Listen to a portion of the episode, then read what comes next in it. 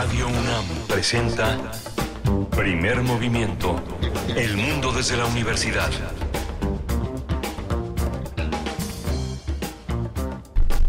Buenos días, buenos días, bienvenidos. Inicia Primer Movimiento.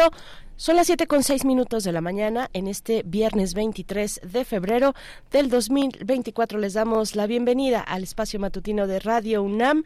En vivo les saludamos desde el 96.1. Sonamos en la frecuencia modulada, también en el 860 de amplitud modulada con Rodrigo Aguilar a cargo del equipo en la producción ejecutiva, el señor José de Jesús Silva en la operación técnica de la consola, Miguel Ángel Quemain en la conducción, en los micrófonos. Miguel Ángel, buen día, ¿cómo estás? Buen día, Berenice Camacho buenos días a todos los radioescuchas. Nos levantamos en la Ciudad de México con contingencia ambiental. Ya eh, poco a poco uno va sufriendo a lo largo de la mañana los estragos de esta picazón que contamina nuestro aire, pero eh, el programa hoy no circula al que hay que estar muy atento para no no tener problemas con la con la circulación hay que respetarlo está en las redes sociales de, eh, del gobierno de la ciudad vamos a tener una un, programa muy interesante vamos a arrancar con la excursión de las niñas muertas que está basada en el rato en el relato de esta gran gran gran escritora austriaca Anna Siegers con eh, con eh, Micaela Gramajo vamos a conversar ella estudió literatura dramática y teatro en la UNAM es dramaturga directora productora escénica actriz investigadora traductora. Ella reside en México desde hace mucho tiempo y es una de las grandes representantes de nuestro teatro también. Y tendremos radioteatro como todos los viernes aquí en Primer Movimiento. Se trata de Ser feliz era esto de Eduardo Sacheri en la voz también del autor de la editorial Alfaguara en la dirección de Gabriela Lozano. No se pierdan el radioteatro de esta mañana y vamos a tener canción de protesta por las jóvenes detenidas desaparecidas, una mezcla de Adolfo Córdoba y Daniela Rea, ilustrada por Rosario Luces. Vamos a conversar con la periodista Daniela Rea, ella es documentalista y escritora, su trabajo periodístico eh, se ha caracterizado por un enfoque de derechos humanos, un trabajo de investigación de largo aliento. Tendremos también la eh, Sino Sangriento, eh, poética musical. Vamos a conversar con Modesto López, director de esta obra, esta obra poético-musical. No se lo pierdan. Vamos a tener también en la poesía necesaria una selección musical y poética que corre mi cargo y tendremos tendremos en la mesa del día mm, se estrena en México el día de hoy Breaking Social es un documental del director sueco Fredrik Herten estaremos con él. él él es famoso por las historias locales con un impacto global con películas como Push de 2019 como Josie Gold de 2019 también Bikes versus Carros eh, Big Boys Gonna Bananas de 2001 Bananas de 2009 en fin es eh, fundador de la productora WG Film y bueno, es una de las productoras documentales más destacadas en Suecia. Llega a nuestro país, llega a nuestro país con este documental Breaking Social, donde bueno, hace una crítica a los grandes poderes, eh, a los grandes poderes que dominan eh, el mundo, que afectan a las comunidades, pero también a la posibilidad de perseguir una utopía colectiva para el bienestar común. Eh, vamos a vamos a tener una conversación con este director sueco, Fredrik y no se lo pierdan en la mesa del día. Vamos a cerrar la edición de hoy con teatro de paisajes interiores, alquimia escénica para dos improvisadores y múltiples objetos imaginarios. Vamos a conversar con el actor Esteban Montes. Bueno, pues ahí los, los contenidos muy culturales de esta mañana, por supuesto, y bueno, pues no se pierdan también las actividades de la Filminería. Nosotros eh, eh, les comentábamos que vamos a estar eh, hablando con Daniela Arrea, la periodista mexicana Daniela Arrea, sobre canción de protesta por los jóvenes detenidos desaparecidos, una mezcla entre ella y Adolfo Córdoba con ilustraciones de Rosario Lucas, Rosario Lucas, y bueno, pues es que esta, este título, este título se, se coloca en las filas de los títulos anteriores de Hilo de Aracne, de la colección Hilo de Aracne, que este año esta colección de la UNAM, que conjuga literatura para, para los más jóvenes, para jóvenes en realidad, eh, Hilo de Aracne, pues ahora llega con tres nuevos títulos. Uno de esos títulos es este del que vamos a hablar esta mañana. Se va a presentar en la Filminería. Eh, pues no, no se lo pierdan. De verdad vale mucho la pena, mucho la pena acercarse a la Filminería, eh, pues asistir a las presentaciones de libro, todo lo que tiene la, bueno, Libros UNAM, la Coordinación de Difusión Cultural de la UNAM a través de Libros UNAM. Bueno, es totalmente para destacar y, y vale mucho la pena. Es el segundo día de la Fil de Minería y pues es viernes, puede ser viernes de libros, de literatura, de conferencias, de talleres. Vayan, vayan a la Filminería, protegiéndose mucho, cuidándose mucho por la contingencia ambiental, que afortunadamente pues la FIL está en un recinto cerrado, porque sí que una de las mm, de las medidas y las recomendaciones que ha hecho la autoridad capitalina ante esta contingencia ambiental es evitar actividades cívicas, culturales y de recreo eh, al aire libre entre la una de la tarde y las 19 horas, las 7 de la noche. Eh, también suspender actividades al aire libre organizadas por instituciones públicas o privadas en ese mismo horario de una de la tarde a 7 de la noche y bueno se recomienda posponer los eventos al aire libre, deportivos, culturales o espectáculos masivos eh, programados en ese horario. También eh, bueno pues mantenerse informados, informadas sobre la calidad del aire en la aplicación Aire del sitio también en el sitio electrónico www.aire.cdm mx.gov.mx o en las eh, redes sociales en x arroba aire-cdmx y bueno, pues eh, mantener la atención sobre las indicaciones en esta contingencia ambiental, donde ya también se ha activado el, el hoy no circula, un, eh, pues medidas, medidas restrictivas de circulación en la zona metropolitana del Valle de México para este viernes 23, Miguel Ángel. Sí, muy importante tener en cuenta todos estos elementos para pues tener un, un buen viernes, un buen fin de semana, ojalá baje la contingencia. Ha habido muchos factores que la han motivado, desde muchos, este, muchos, mucha de la industria en el Estado de México y los vientos que han soplado hacia la ciudad, eh, las cenizas del Popo, muchos elementos han contribuido a que esta contingencia tenga lugar. Sí, sí, sí, hay que, hay que cuidarnos, hay que cuidarnos ya, ya en, en, algunos casos sí se resiente un poco, eh, pues, en la actividad respiratoria esta contingencia, así es que ustedes disculparán si, si es también mi caso. Em, vamos a hacer una pausa musical. La primera, hoy es día de complacencias musicales. Cuéntenos en redes sociales qué quieren escuchar esta mañana de viernes, con qué acompañamos esta mañana de literatura, de libros, de fil de minería, de contingencia ambiental. Cuéntenos. Eh, pues muy el día de ayer eh, de inmediato Edgar Benet nos pide una nos pidió una complacencia a cargo de Ali Primera Techos de cartón.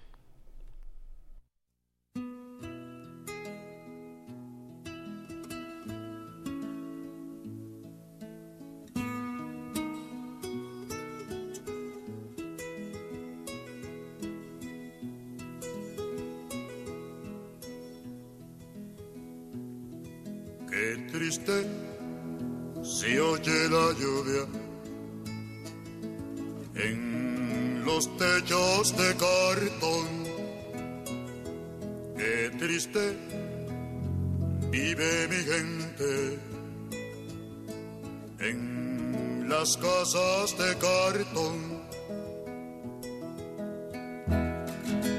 Viene bajando el obrero así arrastrando los pasos por el peso del sufrir. Mira que mucho sufrir. Mira que pesa el sufrir. Arriba, deja la mujer preñada. Abajo está la ciudad y se pierde en su maraña hoy es lo mismo que ayer, es su vida sin mañana.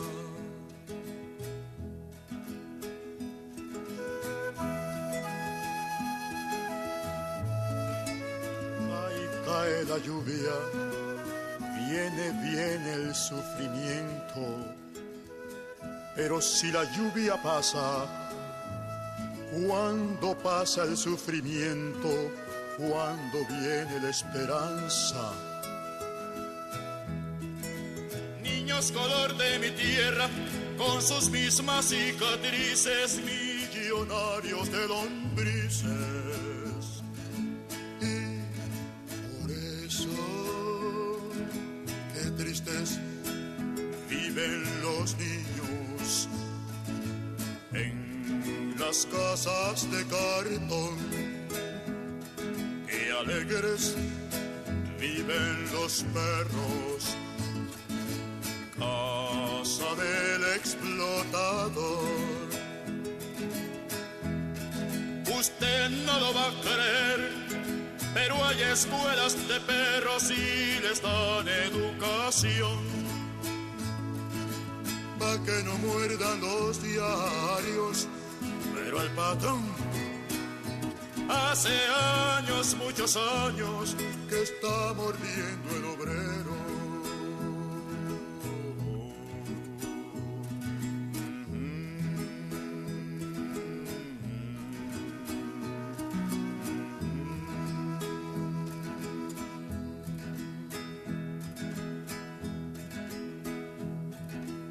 si oye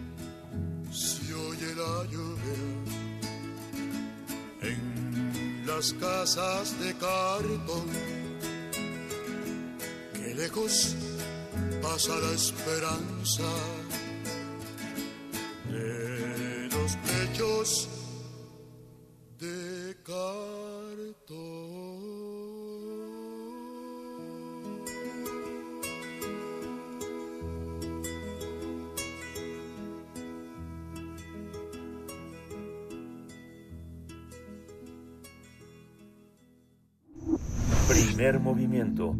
Hacemos comunidad con tus postales sonoras.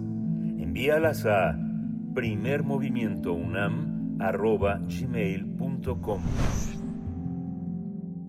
7 con 17 minutos, ya estamos de vuelta, de nuevo invitándoles a que se sumen en nuestras redes sociales, a que nos sigan en las redes sociodigitales, que nos comenten esta mañana de viernes qué es lo que quieren escuchar. Cuéntenos, cuéntenos. Ya Edgar Benet dice muchas gracias siempre. Gracias a ti, Edgar, por participar, por ser, pues, eh, ponerte muy, muy eh, al, al, inicio de la lista, muy atento para, para enviar una complacencia a todas las personas que están, eh, pues, ya congregándose en estas frecuencias universitarias. Muchísimas gracias. Cuéntenos, cuéntenos si van a ir a, Filminería. Yo creo que no hay que perder esta oportunidad. Y una oportunidad, fíjate, platicábamos, fíjense, platicábamos fuera del aire sobre los descuentos en libros UNAM con la credencial, ya sea de estudiante, de, de académico, de trabajador. Eh, si no lo han hecho, pues tienen que hacerlo, se van a sorprender porque verdad, de verdad que eh, se pueden llevar a casa eh, pues una buena un, una buena selección de títulos de, li, de libros UNAM eh, con un buen descuento para la comunidad de la UNAM y bueno y si no también no importa vayan acérquense al stand de la UNAM van a encontrar colecciones maravillosas como Hilo de Aracne que ya comentábamos hace un momento con tres títulos nuevos una colección especialmente pensada para para las y los jóvenes jóvenes, para la chaviza, para los chavos. Eh, también las colecciones de Solo Cuento, que tiene 13 tomos. Solo Cuento es una maravilla, es una selección eh, muy bien cuidada, muy bien realizada y lograda de, eh, pues de eso, de cuentos de escritores y escritoras, pues de Latinoamérica, traducidos al español, eh, de Iberoamérica, si se quiere también. En fin, eh, también está Solo Crónica, que cuenta con tres tomos, si no me equivoco, pero vale muchísimo la pena eh, acercarse a estas em, pues selecciones de textos de estos géneros del cuento, de la crónica y lo de Aracne. Los materiales de lectura también siempre a un precio muy accesible, con ensayo, con poesía. Están los ejemplares de la revista de la universidad a 50 pesos, los libros también de la editorial del periódico de poesía, El ala del tigre, en fin, bueno, hablando de poesía, ¿no? Em, y solo para por mencionar algunas colecciones que no se nos escape Vindictas igualmente en su quinto aniversario eh, que cumple ya este 2024 Vindictas que trae novela, que trae cuento de escritoras latinoamericanas.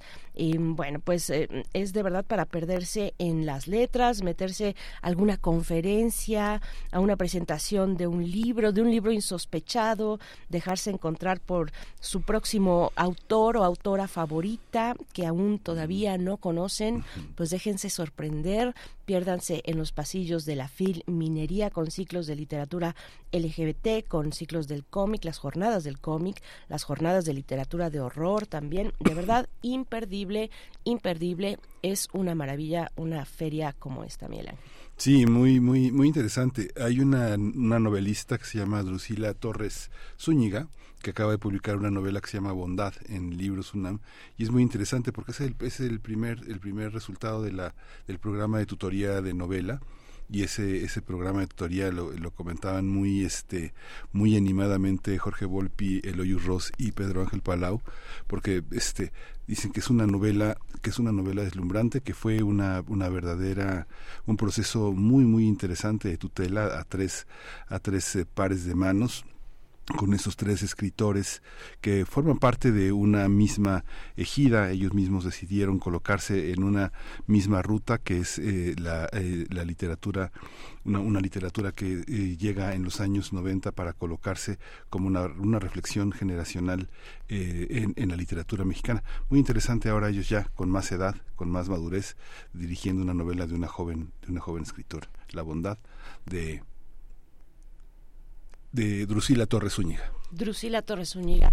Sí, eh, el día de ayer también, en, bueno, ayer y, durante estos días, estas jornadas de filminería, estará eh, Radio UNAM presente, igualmente TV UNAM. El día de ayer, eh, pues, se realizó una entrevista que está en el canal de YouTube de TV UNAM, en sus canales, ahí la, la pueden encontrar, pues, con las artífices de la literatura, del impulso y del fomento a la literatura y editorial de nuestra universidad, empezando, claro, por la coordinadora de difusión cultural, que es la doctora Rosa Beltrán. Eh, estuvo ahí también este Socorro Venegas, eh, de, de, publicaciones, de fomento, de, de, de fomento literario también, eh, Julia Santibáñez, que está estrenándose en el cargo, en fin, de, de, divulgación, de, promoción de la lectura, pues, y las tres ahí las tres, eh, tres mujeres además en estos, en estos espacios impulsando, impulsando la, las letras en nuestra universidad. Y pues también ellas recomendaban, hacían muy buenas recomendaciones, busquen los programas tanto de TV UNAM como de Radio UNAM, por supuesto, en vivo de 5 a 7 de la tarde em, y pues por estas frecuencias universitarias para que no pierdan detalle de esta filminería que por fortuna, como decías ayer, Miguel Ángel, ya no le quedan, pues en realidad ya no quedan rastros como tal de lo que fue en su momento la pandemia. No significa que, que esté fuera de nuestro, de nuestro ámbito, de nuestro ambiente eh, COVID-19, por supuesto que no, pero, pero sí ya no con eh, pues las restricciones que nos mantuvieron alejados, alejadas y que no sabíamos en algún momento el primer año eh, pues no no sabíamos si nos íbamos a volver a encontrar y de qué manera pues hay que festejar eso también ahora que podemos volver a estar ya desde desde hace un par de años pero bueno ahora ya prácticamente con muy pocas restricciones con las con las necesarias con las que conocemos de un cuidado eh, personal y, y con ello también un cuidado a la comunidad eh, si uno se siente pues con algún tipo de, de, afección, pues eh, sí, permanecer, permanecer en casa, pero bueno, estamos en otro momento y es un buen momento este para eh, festejar la literatura, ¿no? Sí, muy, muy, muy importante. nos alegra muchísimo todo este, toda esta feria porque nuevamente se vuelve a tener esta impronta de no saber ni qué elegir de tanta oferta cultural que hay en esta, en esta feria. Los eventos suelen ser de 45 minutos, hay que formarse en algunos de ellos porque tienen muchísima demanda, sobre todo en los eventos que tienen que ser las actividades, las presentaciones que tienen muchos lectores eh, y, y, bueno, hay que estar como con el programa en la mano para no perderse, para no perderse nada. Hay muchas pruebitas de libros, para haber muchísimos descuentos. Es una oportunidad para la industria editorial de, como dicen, echar la casa por la ventana, en el sentido de la casa es la casa del optimismo. De, ha habido, como señaló el rector en la inauguración ayer, los niveles de lectura son son alarmantes hay que recuperarnos de esa de esa este de esa caída significativa en el nivel de lectura de nuestro país. Y la lectura que es esa lectura que se hace por pasión no solo por deber porque el deber bueno está todos los días ahí pero por robarle tiempo a la, a la, a la diversión al entretenimiento a través de la lectura sí sí sí sí. Bueno pues eh, filminería.unam.mx el sitio electrónico. Ahí en el cintillo principal van a encontrar eh, la sección de actividades culturales y pueden eh, revisar de, de, esa manera eh, electrónica, digital, eh, las distintas actividades, más de mil actividades para esta edición 45 de la FIL del Palacio de Minería. Y bueno, pues sí, un poquito orientarse si es lo que si es lo que prefieren, eh, no perderse tal vez algo muy especial que pueda ser de su agrado y, llamar su atención, o si no también ir así nada más y, y, perderse en los pasillos. También, por supuesto, hay muchas maneras de visitar la FIL Minería. No se lo pierdan. Nosotros vamos a hacer, ya vamos, vamos en este momento, son las 7 con 26 minutos de la mañana. Vamos a ir con el radioteatro de hoy. Se trata de Ser feliz era esto, de Eduardo Sacheri eh, en la voz del propio autor, en la dirección de Gabriela Lozano. Es una producción de Descarga Cultura UNAM. Saludos a nuestros compañeros, compañeras de Descarga Cultura que pues siempre nos mantienen con muy buenos materiales para para la audiencia y bueno, para todo aquel que se acerque a su sitio electrónico. Vamos a escuchar esta propuesta de radioteatro. Cuando cuentes cuentos, recuerda los de primer movimiento.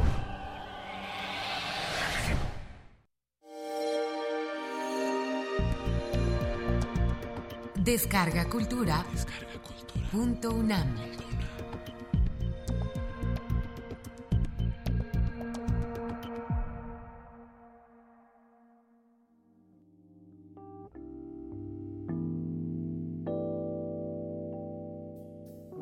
Ser feliz era esto. Eduardo Sacheri.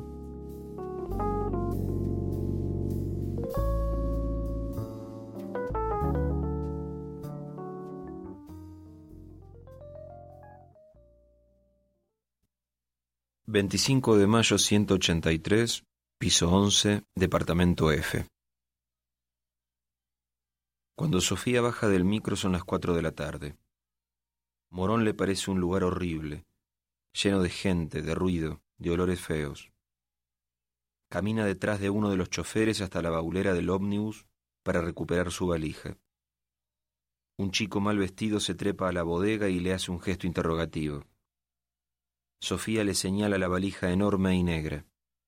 El pibe la arrastra como puede, a los tumbos, por encima de las otras, y la desliza hasta la vereda. Salta desde el micro y vuelve a mirarla. Ella entiende que espera una propina, mete la mano en el bolsillo del jean y saca sus pocos billetes arrugados.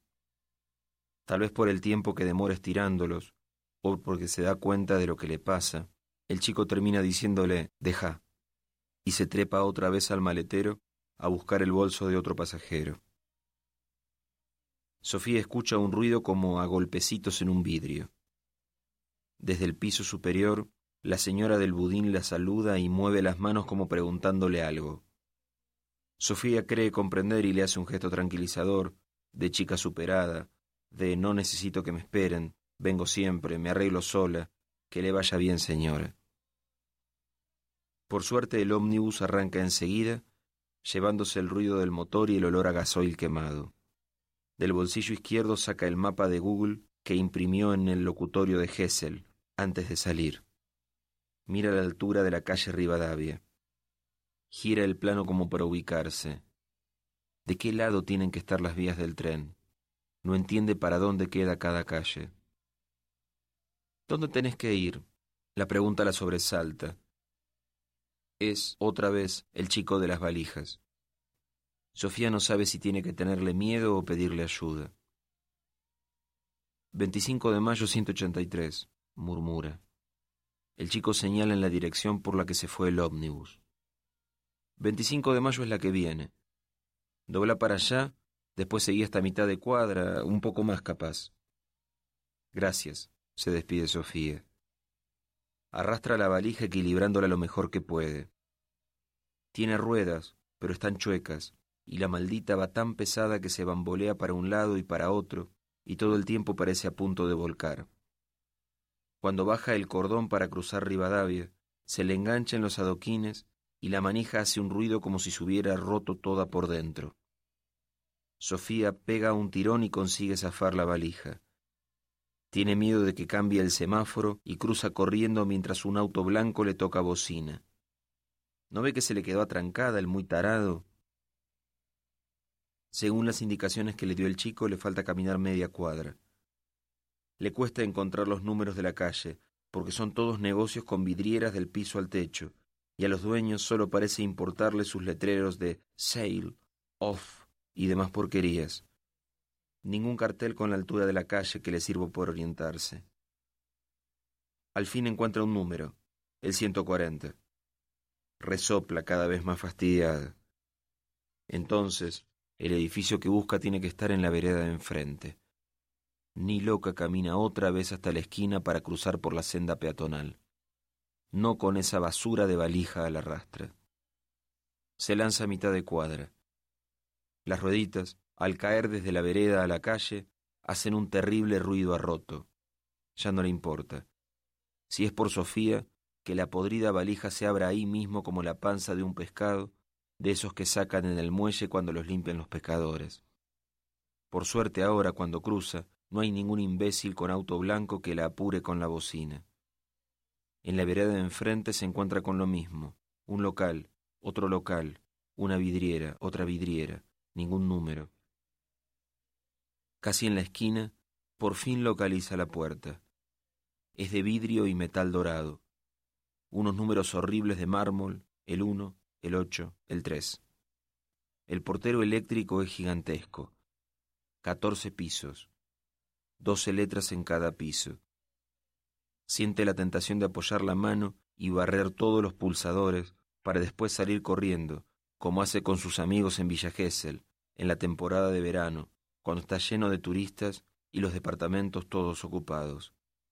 Pero acá está sola, no tiene hacia dónde correr sin perderse, y arrastrando esa valija, cualquier vecino enojado la alcanza enseguida. Además y sobre todo no está de ánimo. Busca, piso once, Departamento F. Aprieta el botón. Un timbrazo largo. Su mamá siempre le retaba por eso. No te quedes pegada, le decía. Es que a Sofía siempre le agarra la duda de si la habrán escuchado, y le parece preferible apretar de más y no de menos. Pega la oreja al parlante del portero eléctrico. Se tapa la otra, porque es tanto lo arullo de la calle que le da miedo que la atiendan y no escuche lo que digan. ¿Quién es? contesta una voz de hombre, una voz metálica, la voz de un robot. Me llamo Sofía, se tropieza con su propia voz. Lo ensayó un montón de veces, hasta en el viaje, antes de ponerse a charlar con la señora del budín. Pero ahora le cuesta. Estoy buscando a Lucas Maritano. Se hace un silencio. Se hace un silencio o ella está aturdida por el ruido de los colectivos que siguen pasando. Se acerca más todavía al bronce del portero. Aprieta más fuerte la mano sobre la otra oreja. ¿Hola? insiste. Sí, soy yo, contesta el hombre. ¿Pero qué necesitas? Tengo que ver a Lucas Maritano, me dieron esta dirección. No dice nada más. En eso quedó consigo misma. Empuja la puerta. En una de esas le está abriendo y con tanto batifondo ella no escucha la chicharra. Pero no se mueve. Le da vergüenza que alguien la vea empujando la puerta. Capaz que piensa que es una ladrona que quiere entrar de prepo. Igual, no hay nadie cerca, ni del lado de adentro ni del lado de afuera. No abre, grita. No, hay que bajar, está con llave y dice algo más que Sofía no entiende. ¿Qué? Que esperes, que ya bajo. Justo en ese momento se acerca una señora joven con un nene chiquito. Lleva unas llaves en la mano. Sofía se hace un costado para dejarla pasar. ¿Entrás? le pregunta. No, gracias, ya bajan a abrirme, le contesta, pero le gusta que la mujer le haya preguntado. A Sofía le revienta cuando está en la puerta de un edificio y alguien que entra o que sale le cierra la puerta en las narices mientras la mira con cara de seguro que sos una ladrona. Le enferma. Pero esta señora le sonríe y le pregunta eso, así que le gusta. La mira alejarse con su nene y subir el ascensor. Se queda esperando. Le gustaría ver el numerito indicador de los pisos en que están los ascensores para asegurarse de que esté bajando alguno y de que sea cierto nomás que él viene a abrirle. Pero están de costado en el pasillo, así que no hay manera. De repente aparece un tipo. No sale del ascensor. Asoma la parte de arriba del cuerpo sin salir del todo. Sofía supone que quiere asegurarse de que haya alguien esperándolo, de que no lo tomaron para la joda, como en ese chiste de Hessel en la temporada de verano. Sofía lo mira a su vez. Sale por fin del ascensor y camina hasta la puerta. Abre. ¿Sí? ¿Sos Lucas? pregunta ella. Sí. Soy... me llamo Sofía. Se detiene. Le da miedo que el tipo cierre la puerta y se vaya corriendo. Pero si sigue callada corre el mismo peligro. Mejor que se decida. Vengo porque me dijo... Tus datos me los dio mi mamá. Mi mamá se llamaba Laura Krupswicks. Te conoció en Villa Gesell. Él frunce el ceño como pensando, pero parece que se ubica, porque hace que sí con la cabeza. Listo. Ahora o nunca. Bueno, parece que vos sos mi papá.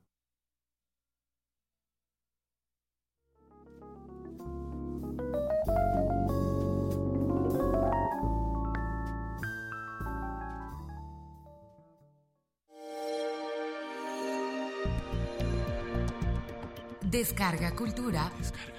Punto UNAM.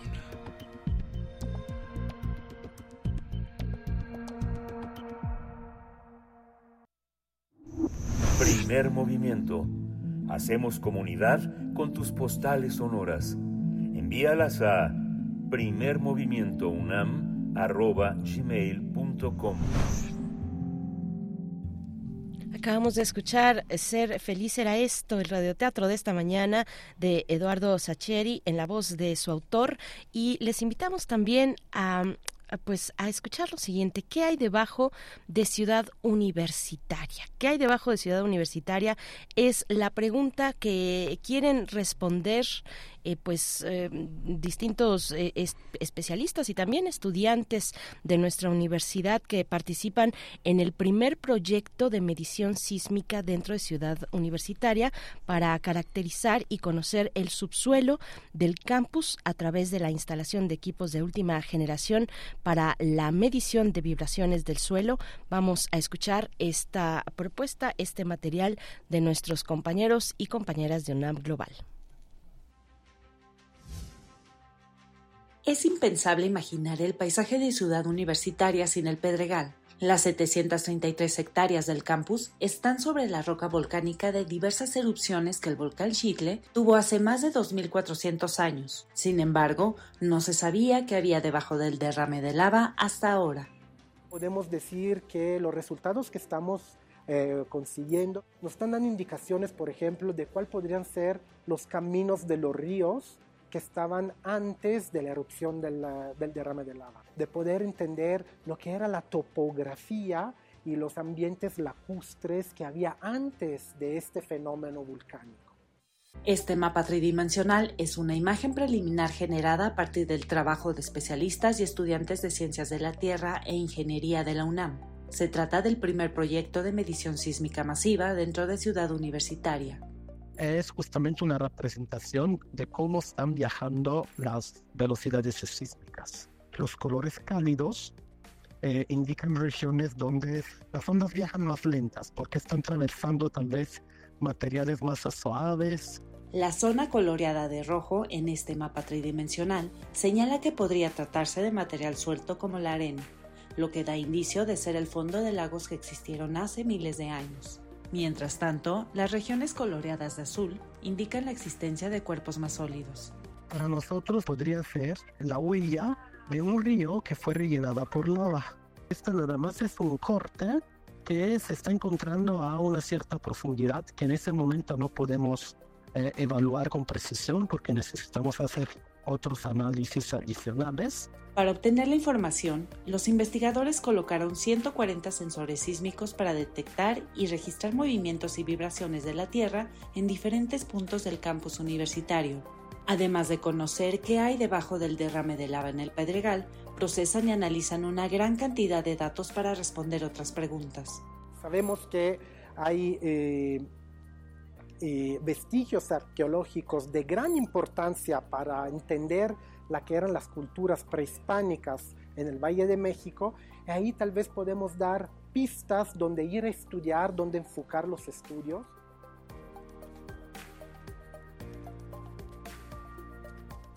Gracias a nuestros compañeros de UNAM Global que hay debajo de Ciudad Universitaria. Bueno, pues será muy interesante dar seguimiento a este proyecto de investigación y queremos queremos invitarles a que participen en redes sociales, a que envíen sus complacencias musicales. Ya no tenemos no tenemos complacencias, sí tenemos comentarios respecto a la Filminería que está en su segundo día en esta edición 45. Nos dice Shoshit Larillano desde California, dice buenas horas y buen día. Escucharlos eh, es estar en casa. Qué ganas de poder ir a la FIL. Gracias por su presencia. Gracias, Xochitl. Pues sí, hay, hay también pues eh, eventos y posibilidad, digamos, de que algunos eventos tengan eh, transmisiones, pero sí, pues es una es una edición pues completamente presencial, aunque desde TV UNAM y Radio UNAM estaremos compartiendo detalles interesantes de esta edición de la FIL Minería, no se lo pierdan. También Carmen Valencia dice, muy buenos días, hace mucho que no escuchaba Techos de Cartón, me ha traído muchos recuerdos de activismo, familiares y más, me han sacado las lágrimas, saludos, gracias Carmen Valencia, pues sí, esta eh, complacencia eh, musical, esta petición que nos hizo Edgar Benet y pues bueno, que, conmueve por supuesto. Daniel Manzano dice, buen día para todas y todos del equipo del primer movimiento, hoy mi participación no confronta, sino que me uno a la invitación mm, que visiten nuestra invitación que pues les hemos estado comentando, a que visiten la 45 FIL del Palacio de Minería, además de que el edificio, dice Daniel Manzano, es una belleza, la feria es una maravilla, sí, sí, sí, el edificio, el lugar, eh, pues eh, poder acercarse al Zócalo, al centro histórico, a toda la, el primer cuadro de la capital del país, eh, de, de, poder comerse, pues no sé, un elote, un cafecito por ahí, entrar a ver los libros, después salir y pasear, en fin, de verdad que vale muchísimo la pena, no se pierdan esta oportunidad.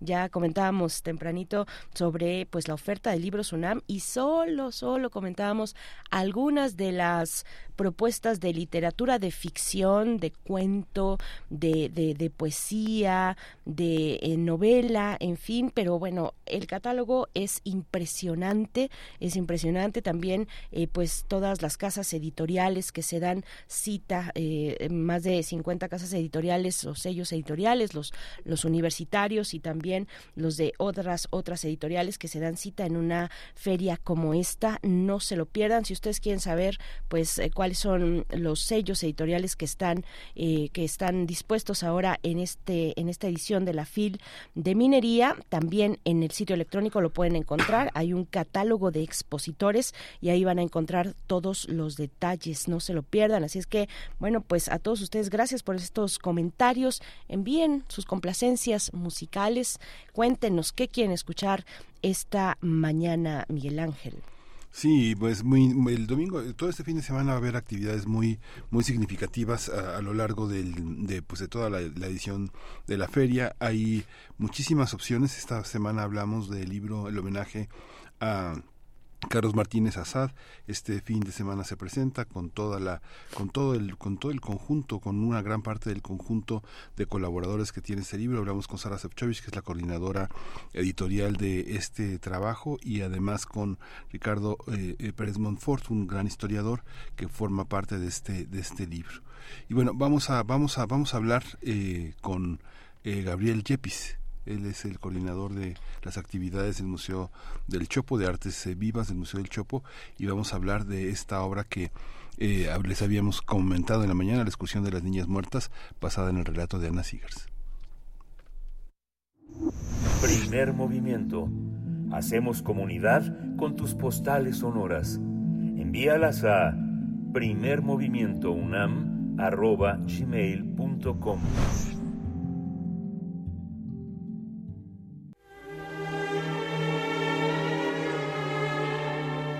Teatro, teatro, teatro.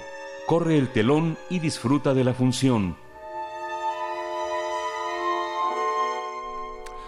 Anna Siegers, una autora alemana que nació en Mainz y después tuvo una, un gran periplo nómada eh, con motivo del el ascenso del nazismo en Europa. Se fue a Francia, luego tuvo que irse a Estados Unidos, pidió asilo a, eh, México en 1940, llegó, el gobierno se lo otorgó, vivió seis años aquí y bueno, fue un momento muy significativo de su vida porque aquí escribió justamente ese relato que Micaela Gramajo lleva a escena sobre lo vivido durante sus años en México y la persecución nazi en Europa. Así es, producto de esta travesía escribió el libro La excursión de las niñas muertas, que hoy en día su bisnieta Neti Radbani eh, pues, y la dramaturga Micaela Gramajo mm, la presentan como adaptación teatral todos los sábados y domingos del 24 de febrero al 17 de marzo, 19 horas, en una casa ubicada en la colonia Santa María la Ribera, en Ciudad de México. Ese proyecto de Neti Radbanji y Micaela Gramajo tiene la colaboración de Otli Producción, el Patronato de la Industria Alemana para la Cultura y el Museo Universitario del Chopo.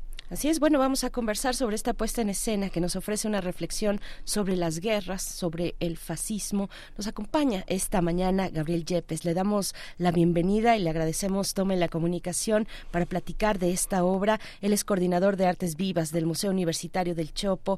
Y bueno, lo dicho, gracias eh, Gabriel por estar con nosotros. Muy buenos días, bienvenido. ¿Qué tal? Buenos días, Berenice, Miguel Ángel. ¿Cómo están? Un gusto saludarles. Muy bien, este, una, una obra interesante y la vida llevó a Neti Radvanji a, a, a, México de regreso. Es una actriz que está entre nosotros desde 2017 y que hace, que viene del circo, de que viene del arte teatral eh, de Francia, donde su padre es una de las grandes figuras de la ciencia y la literatura francesas.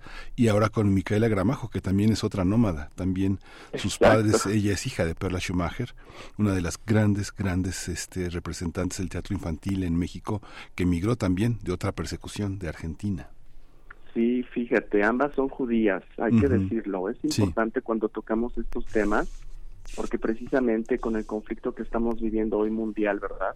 Es importante mencionar porque la temática es una temática bastante compleja, porque habla pues de la huida de un de un de un éxodo forzado, ¿no? Para eh, de, la comunidad judía y, ahora con lo que estamos viendo, pues la obra en, en 2020, 2024 toma, eh, digamos, encabezada por dos, por dos eh, artistas judías, toma otro matiz, otro matiz frente a, a, los conflictos en Palestina.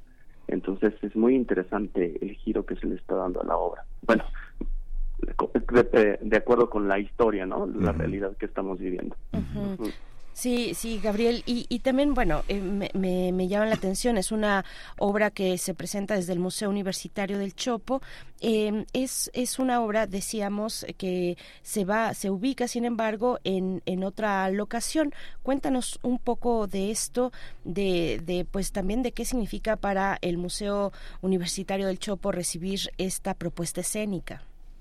Sí, pues gracias por la pregunta, porque realmente uno de los enfoques que ha tenido el Museo del Chopo es eh, tener incidencia en su contexto, ¿no? En, el barrio, en, sus geografías cercanas y sus comunidades.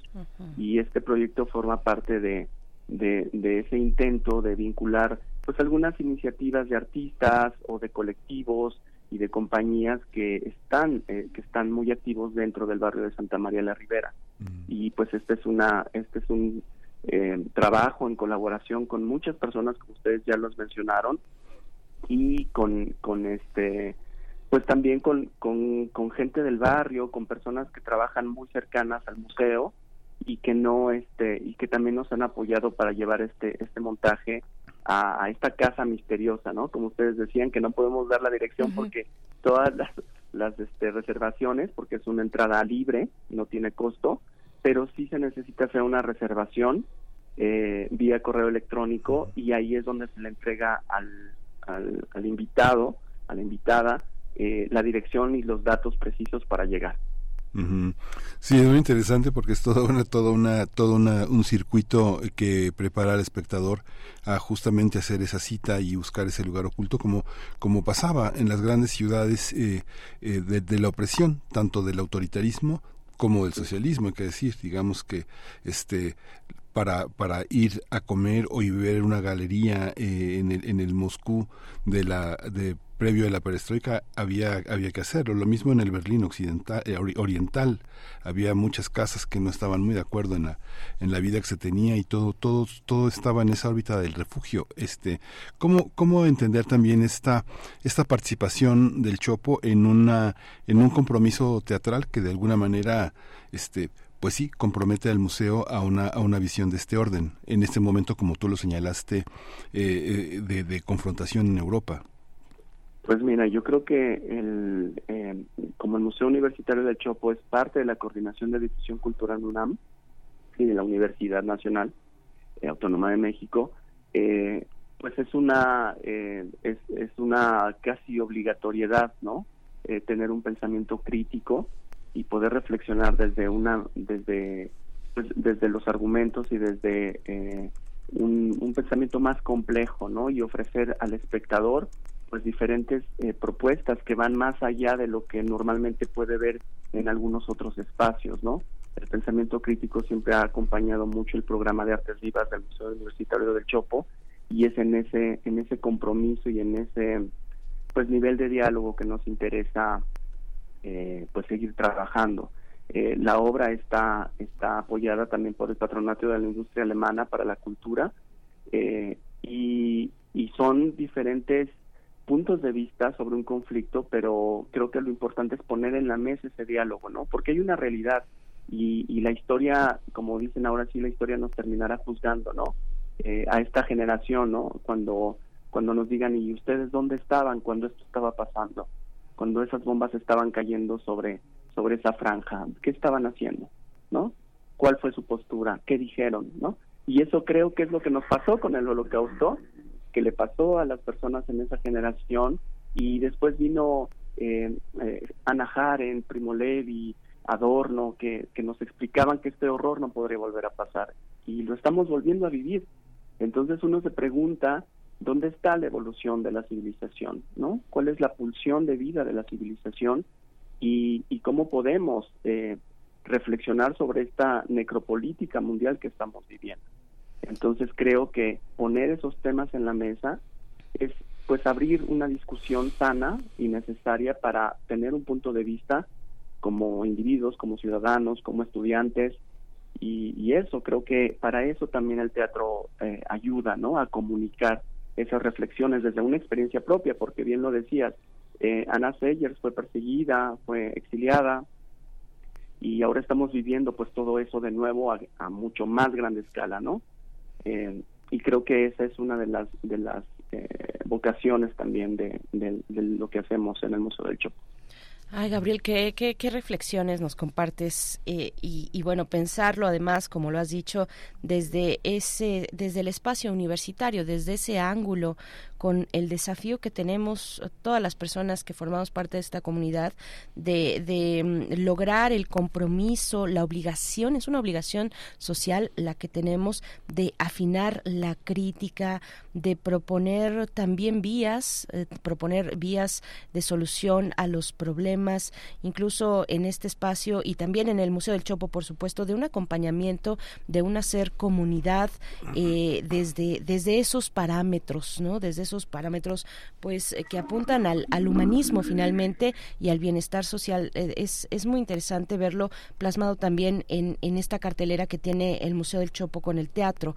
Eh, e, esta, este, este relato, esta puesta en escena, habla de la infancia también. La infancia que es una edad que todos tendríamos, que todas las personas tendríamos que que cuidar a los niños, a las niñas, que tendríamos que eh, estar atentos, muy atentos de su buen desarrollo, de, de, una, de un desarrollo en paz, de una vida eh, grata y bella y, y, pero pero pero ese el gran el gran fantasma de la violencia el gran fantasma de la guerra lo estamos viendo por supuesto ahora ahora mismo no como tú como tú lo has mencionado y como sabemos en la franja donde la mayoría de los de las víctimas eh, pues una buena parte de la población y de las víctimas por por lo tanto son eh, menores de edad son niños son niñas es pues desgarrador.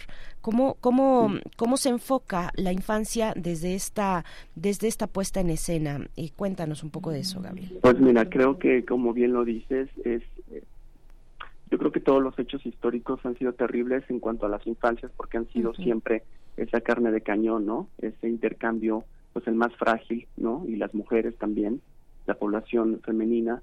Eh, y lo más terrible del asunto es que en este relato, por ejemplo, es un relato que se escribe eh, después, después de las dos guerras mundiales, donde los niños no tenían estatutos o derechos como los que hemos legislado en los últimos años a nivel mundial. No existía la ONU, no existía el derecho internacional, el derecho de guerra, todo lo que construimos como, como sociedad, como mundo, todo, todas las garantías que se dieron, les droits de l'homme, ¿no? Dicen los franceses, los derechos del hombre, los acuerdos que se firmaron, todo eso uno se pregunta, ¿cuál es la diferencia, no? Porque no se respeta ninguno porque ya no nos regimos bajo eso. Este, este ataque a, a, a Gaza, a, a, Palestina, es eh, pues constatar que el poder, el dinero y las armas son lo único que, que cuenta en, en este mundo que pensábamos civilizatorio, ¿no? Y ahí eh, vuelvo a, no sé, pienso en, en Jean Baudrillard, un libro de los noventas antes de los ataques a Nueva York, donde él dice, la transparencia del mal es el consenso, ¿no? Eh, cuando todo mundo se pone de acuerdo para dar una narrativa, un discurso, eh, ahí, ahí estamos frente al mal eh, enmascarado, ¿no? En esa narrativa de en defensa propia, estos discursos que se han hecho, ¿no? De no respetar porque porque Israel tiene un derecho de defensa cuando dices con esas armas tan inteligentes que tienen para matar, pues no tendrían que estar exterminando a todo el pueblo, ¿no? Eh, entonces es cuando ves la contradicción o tienen la tecnología para encontrar sus targets eh, o, lo que quieren es un aniquilamiento. Esa es la pregunta que yo me gustaría que se pusiera y cuando hablas de los niños lo digo muy claramente por, por los niños, porque la mayoría, o sea, estamos hablando de más de 30 mil personas asesinadas y en su mayoría son niños y mujeres que no tienen ni para comer. Entonces, no, eso no es una defensa propia. Esto es un argumento, eh, digamos, muy personal y sí me gustaría como, eh, pues comentarlo así, a nivel personal. Me parece que nosotros desde, desde una institución, desde una eh, formación de investigación y de pensamiento crítico, pues sí tenemos la obligación de llevar el debate a, a, a un nivel más complejo, ¿no? decir las cosas porque si no entramos en esta transparencia del mal, de lo no dicho, y vemos en muchos países, yo viajo mucho a Europa y, y los, eh, el discurso de los países que están formando parte de toda esta industria armamentística, pues están vetados, están completamente silenciados, ¿no?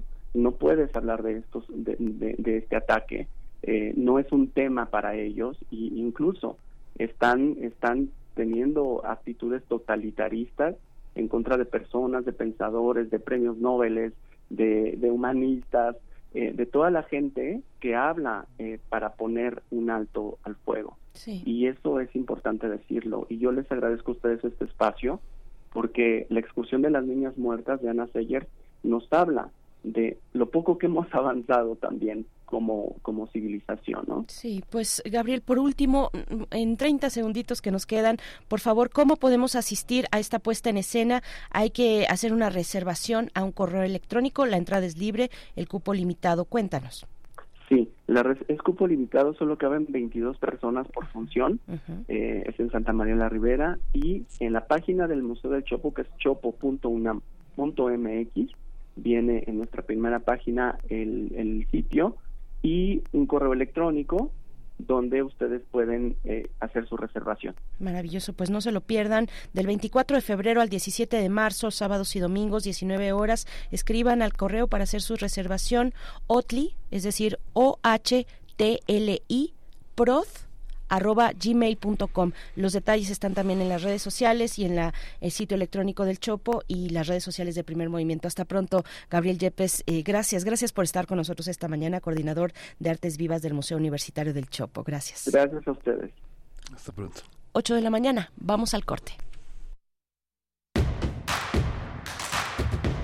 Síguenos en redes sociales. Encuéntranos en Facebook como Primer Movimiento y en Twitter como arroba PMovimiento. Hagamos comunidad.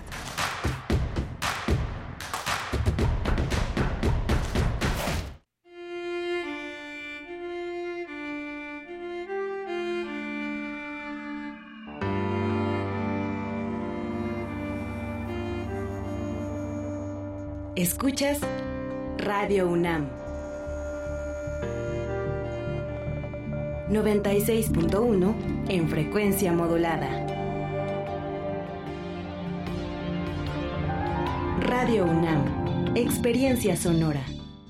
Con los votos de los diputados y senadores del Partido Verde, se logró la mayoría para aprobar la reforma constitucional que garantiza que los programas sociales del presidente López Obrador sean un derecho permanente. Y año tras año los diputados del Verde votan para otorgar recursos para la pensión universal de adultos mayores, el apoyo al programa Jóvenes Construyendo el Futuro, las becas bienestar para todas las familias con hijos en educación básica y la beca universal para estudiantes de preparatoria. La 4T también es verde, Partido Verde. El segundo piso de la transformación comienza con paso firme.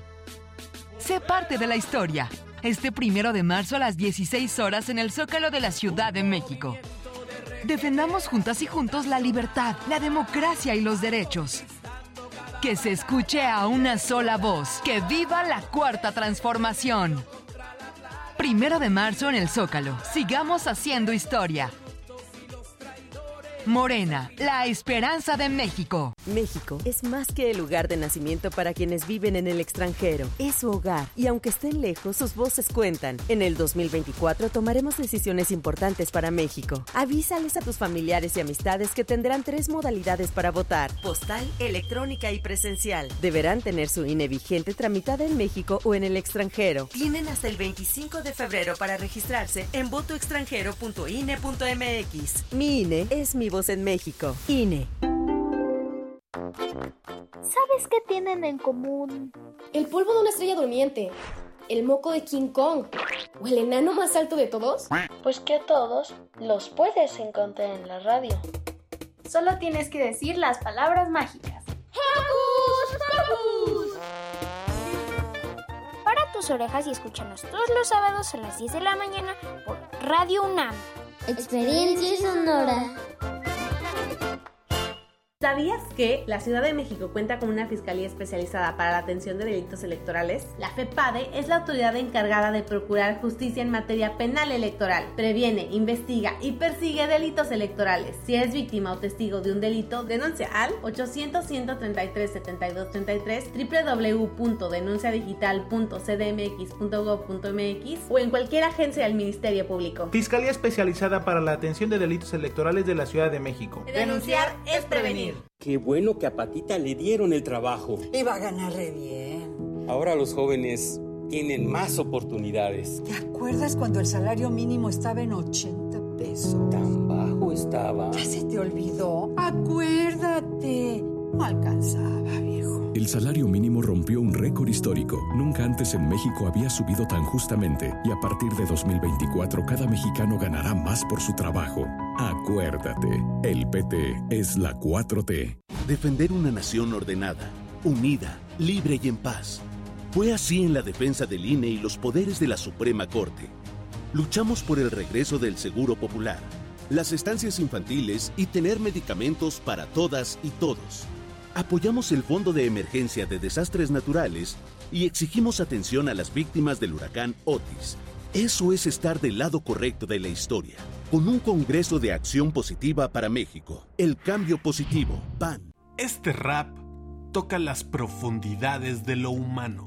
Todos nacemos, lloramos, No te pierdas las rimas de precisión quirúrgica de Proof en Intersecciones.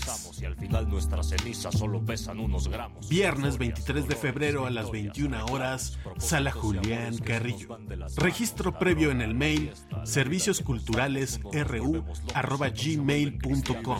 Radio UNAM. Experiencia sonora. Encuentra la música de primer movimiento día a día en el Spotify de Radio UNAM y agréganos a tus favoritos.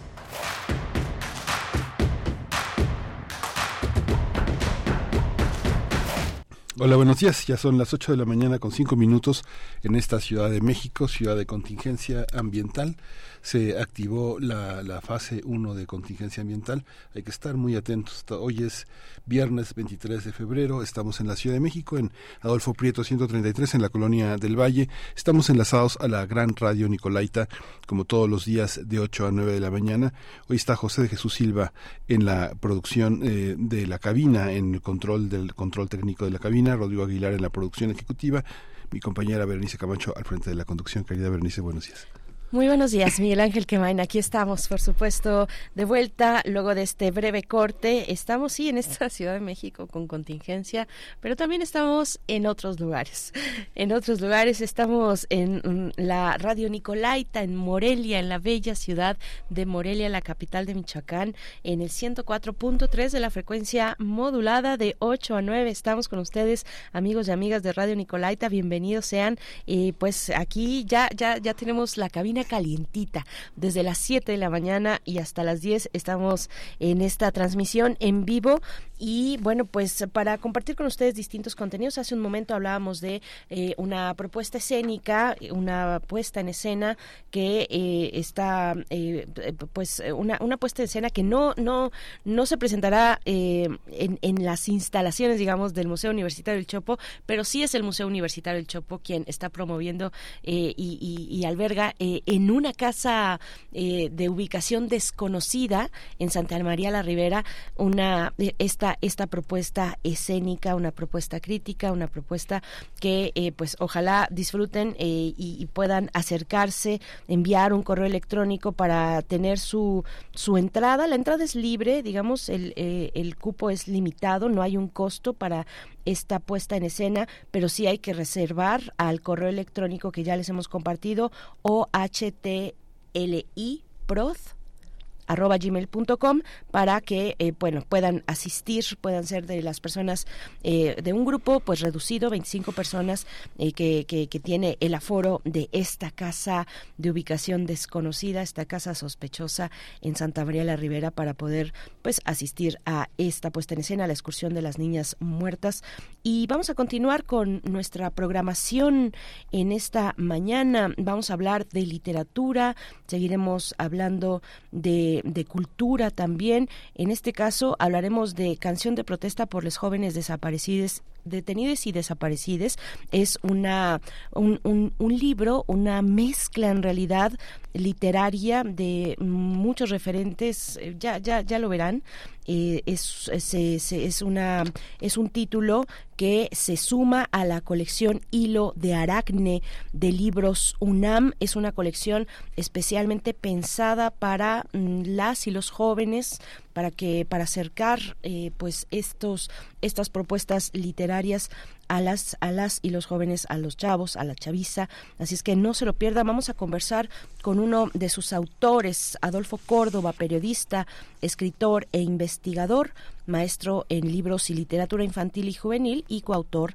de este libro Y vamos a tener también en esta segunda hora eh, eh, Sino Sangriento, poética musical con Modesto López, que ahora dirige esta puesta en escena. Es una obra poético-musical que produce Marta Desea, un trabajo muy, muy interesante vamos a hablar con él, vamos a hablar con este gran productor y hombre de música, hombre de letras, que es Modesto López. Sí, quédense con nosotros porque después también, ya hacia la siguiente hora, tendremos la poesía necesaria, hablaremos de documental en la mesa del de, la mesa del día, el estreno de Breaking Social, un documental del director sueco Fredrik eh, Herten, con quien estaremos conversando esta mañana. Llega hoy este documental a las salas de cine en México. Seguiremos hablando de teatro, habrá también recomendaciones literarias desde el Fondo de Cultura Económica, algunos regalitos y sorpresas. Así es que quédense con nosotros. Son las 8 con 10 minutos de la mañana. Vamos con nuestra recomendación literaria. Primer movimiento. Hacemos comunidad con tus postales sonoras. Envíalas a primermovimientounam.gmail.com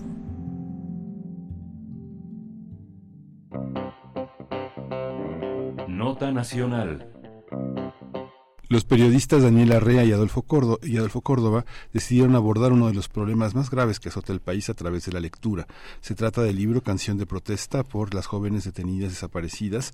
Tienen X las palabras pues, este, que reúne una serie de voces a fin de salvar las palabras que pueden ayudar a crear un mundo mejor.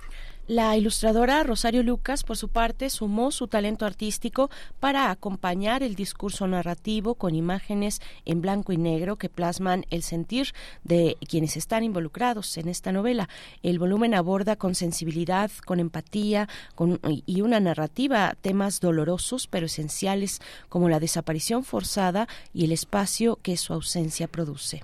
Canción de protesta por las jóvenes, jóvenes detenidas, desaparecidos, desaparecidas, es un canto colectivo, se convierte en una rapsodia que invita a unirse a la lucha contra la desaparición forzada y a demandar justicia. Además logra que las palabras se vuelvan un acto de esperanza sin dejar de ser un medio de protesta. Pues vamos a conversar sobre este libro em, que será además presentado el próximo domingo, el 25 de febrero, en la FIL Minería. Nos acompaña a través de la línea Adolfo Córdoba, periodista, escritor, investigador eh, nos acompaña eh, también coautor de este libro, Canción de Protesta para les jóvenes desaparecidas, detenidas y desaparecidas. Gracias, Adolfo Córdoba, por estar con nosotros. Muy buenos días, eh, por, por compartir para la audiencia de Radio UNAM esta propuesta literaria. ¿Cómo estás? Buenos días, Berenice, Miguel Ángel. Pues muy agradecido del espacio para, para hablar de este tema, como ustedes dijeron, de importancia y urgencia nacional.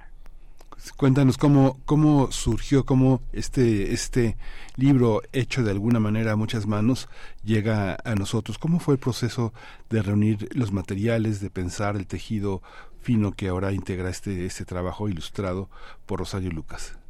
Sí, mira, es una historia eh, larga de investigación. Eh, empezó la inquietud en 2014 después de las desapariciones forzadas de Ayotzinapa yo trabajo con niños y niñas directamente, iba a leer a escuelas públicas y empezó a surgir la pregunta de cómo abordar un tema así con infancias, adolescencias, jóvenes y empecé a publicar artículos en un blog que tengo de literatura infantil y juvenil de otras experiencias latinoamericanas de abordaje del tema, ¿no? Terrorismo, Estado y literatura infantil. Y ese camino largo me llevó finalmente a, a 2018 a empezar con una propuesta para Socorro Venegas en la colección juvenil de Hilo de Aracne de, libros UNAM eh, con, con este tema, pero yo no, no, no estaba muy seguro de cuál iba a ser la forma, sabía que iba a ser un entretejido de voces, quería que fuera eso, como una recuperación de toda la investigación que llevaba tiempo realizando, mezclando testimonios, canciones, pero fragmentos de cuentos, de novelas, de poesías, pero todavía no estaba muy seguro cuál iba a ser su, su forma. Quería que yo quería que fuera un híbrido. Y me estaba costando mucho trabajo avanzar también por por lo, lo difícil del tema. Y había coincidido yo con Daniela Rea, habíamos trabajado en el mismo diario y ella me contactó para otro tema, y yo la invité a que se sumara, que me ayudara, porque si algo hemos aprendido de las madres buscadoras, de los padres buscadores, es que ellos se sienten más seguros por supuesto cuando buscan juntos y juntas, ¿no? Entonces también la, la propia eh, materialización de, de la forma que tiene este libro, que es completamente colectiva, eh, fue una, una manera de atravesar eh, la parálisis, el horror, el miedo que a los que nos puede llevar una situación así de, de grave. Y cuando Dani se incorporó, ella pensó que era necesario que creáramos un personaje que fuera hilando todo, todo ese eh, playlist inmenso y terminó siendo un poco el mundo interior de, de Lupe, un joven que está arte del contexto en el que vive y que decide en primer momento renunciar a ese contexto. Y el entretejido fue dándose un poco con las lecturas que yo tenía, las lecturas que, tenía Dani y, el, y la experiencia de campo que tiene Daniel Arrea con el tema de las desapariciones forzadas eh, y toda su recopilación de testimonios. Eh, fue nuestra materia prima y ya luego pues hubo que releer y releer y releer y pedir ayuda. Tuvimos varias lecturas de personas cercanas. Eh, Rosario Lucas también se cuando se incorporó con sus ilustraciones, ella también se metió a la mezcla y empezó a aportar canciones. Yo le pregunté a varios jóvenes con los que llevo años trabajando que me dijeran canciones, que me dieran su opinión. Fue en todo sentido una un, tejido colectivo. Sí, Adolfo, en, en, este tejido colectivo, en esta mezcla, vamos a adentrarnos en las vivencias de Lupe, eh, de sus relaciones eh, familiares, de sus traslados hacia la escuela. Está por terminar en el último año de la, de la preparatoria eh, y vamos también a meternos a su cabeza, me parece es un poco eso eh, o, un mucho lo cual bueno estamos hablando de la cabeza de una persona adolescente no con con todas esas inquietudes anhelos con referencias literarias con poemas de pronto con algunas frases de pronto también con música porque también es una es una obra es un libro una mezcla muy musical no y esto ¿Cómo, cuéntanos un poco de cómo decidieron que se leyera, que se distinguiera cuando, en qué momento está hablando la narradora, en qué momento nos metemos a su, a su mente musical o en qué momento hay una referencia poética o literaria, en qué momento habla el padre, en qué momento van hablando estos personajes que vamos encontrando a lo largo de, de esta, de, de esta mezcla, como el gato montés, por ejemplo. Claro, pues fue un proceso mm, eh, complejo, pero también muy muy rico. Eh, eh, Dani y yo teníamos un documento compartido en donde íbamos eh, proponiendo las mezclas y, y, en algún momento ya ni sabíamos quién había hecho qué, quién había puesto qué canción. Realmente hubo una una fusión ahí muy muy bonita en el proceso de, de escritura, como que nos pusimos realmente en el cuerpo de Lupe y entonces era cuando nos pedía eh, en la propia narración eh, una la inserción de, de una cita. Y esto es como pasa en la vida real cuando uno va caminando pensando reflexionando de pronto te acuerdas de cosas que has leído que has visto y tratamos de que fuera así de orgánico que que aunque obviamente está e, exagerado porque es mucho lo que lo que va pasándole a Lupe por por la cabeza eh, quizá más de lo que le pasaría a una persona en tiempo real pero bueno eso nos permite también la literatura jugar con con las posibilidades de, de lenguaje, en este caso de la mezcla, que, que al final sí tenía mucho que ver con un deseo de ponerse en ese lugar de una joven que, que, tiene una riqueza que los adultos muchas veces ni se imaginan, o que no solo no se imaginan, sino que niegan, ¿no? Eh, eh, ah, bueno, y por supuesto en casos extremos, eh, ni, tanto criminalizan, ¿no? No solo y Lupe de alguna forma tiene un padre que no que, no que no le ve y, y un contexto que, que le expulsa y, y para nosotros era importante tratar de aportar a la narrativa sobre las desapariciones forzadas, pues por lo menos dos cosas. Una, un libro juvenil que no no existe en tanto. Se ha abordado mucho Ayotzinapa, pero pero bueno, en, en colecciones obviamente para, para adultos. Y la otra aportación que le interesaba mucho a Daniela Arrea también era eh, colocarnos en ese lugar en donde mm, le decimos al adulto, eh, esta es tu responsabilidad, tú, tú nos estás entregando un mundo así, eh, los jóvenes, los jóvenes deberían poder crecer libre y de manera segura y explorar y experimentar todo lo que quieran sin tener miedo a desaparecer. Y por eso primero, antes de empezar con las desapariciones forzadas, decidimos en un primer capítulo mostrar esa tristeza, enojo y también el deseo de otro mundo que tiene Lupe y la renuncia a ese mundo adulto que ya se fregó, digamos. Y hasta el segundo capítulo, ella se da cuenta que hay otros jóvenes, otras jóvenes que no deciden irse, sino que se los llevan. Y ahí empieza su reflexión y ahí también dice, ah, bueno, yo decidí irme, pero qué tal que no hubiera sido así, ¿no? Y no quiero ser una joven desaparecida. Y se encuentra con Gato Montés, que mencionabas, que está inspirado en un, en un caso real que conoció Dani, de un chico que habían desaparecido eh, y sus eh, secuestradores creen que, que, lo, que lo matan, pero él sobrevive y lo recoge una mujer que lo lleva a un hospital y que estaba vinculada a una, a una búsqueda, eran, era, era parte de un colectivo de madres buscadoras y él sobrevive, se recupera y en agradecimiento a esta mujer que lo salva, decide volverse buscador este chavo y buscar al nieto de, de la persona, de la mujer que lo encuentra. Entonces era un caso muy particular de una persona que es desaparecida y que logra regresar y que se vuelve buscadora. Y fue un eje en toda la novela este personaje, porque va a ser eh, el, el que haga que Lupe se dé cuenta de la crisis que vive en su país, pero también que no se quede paralizada y con miedo, sino que decida hacer algo al respecto igual que hace Gato Montes.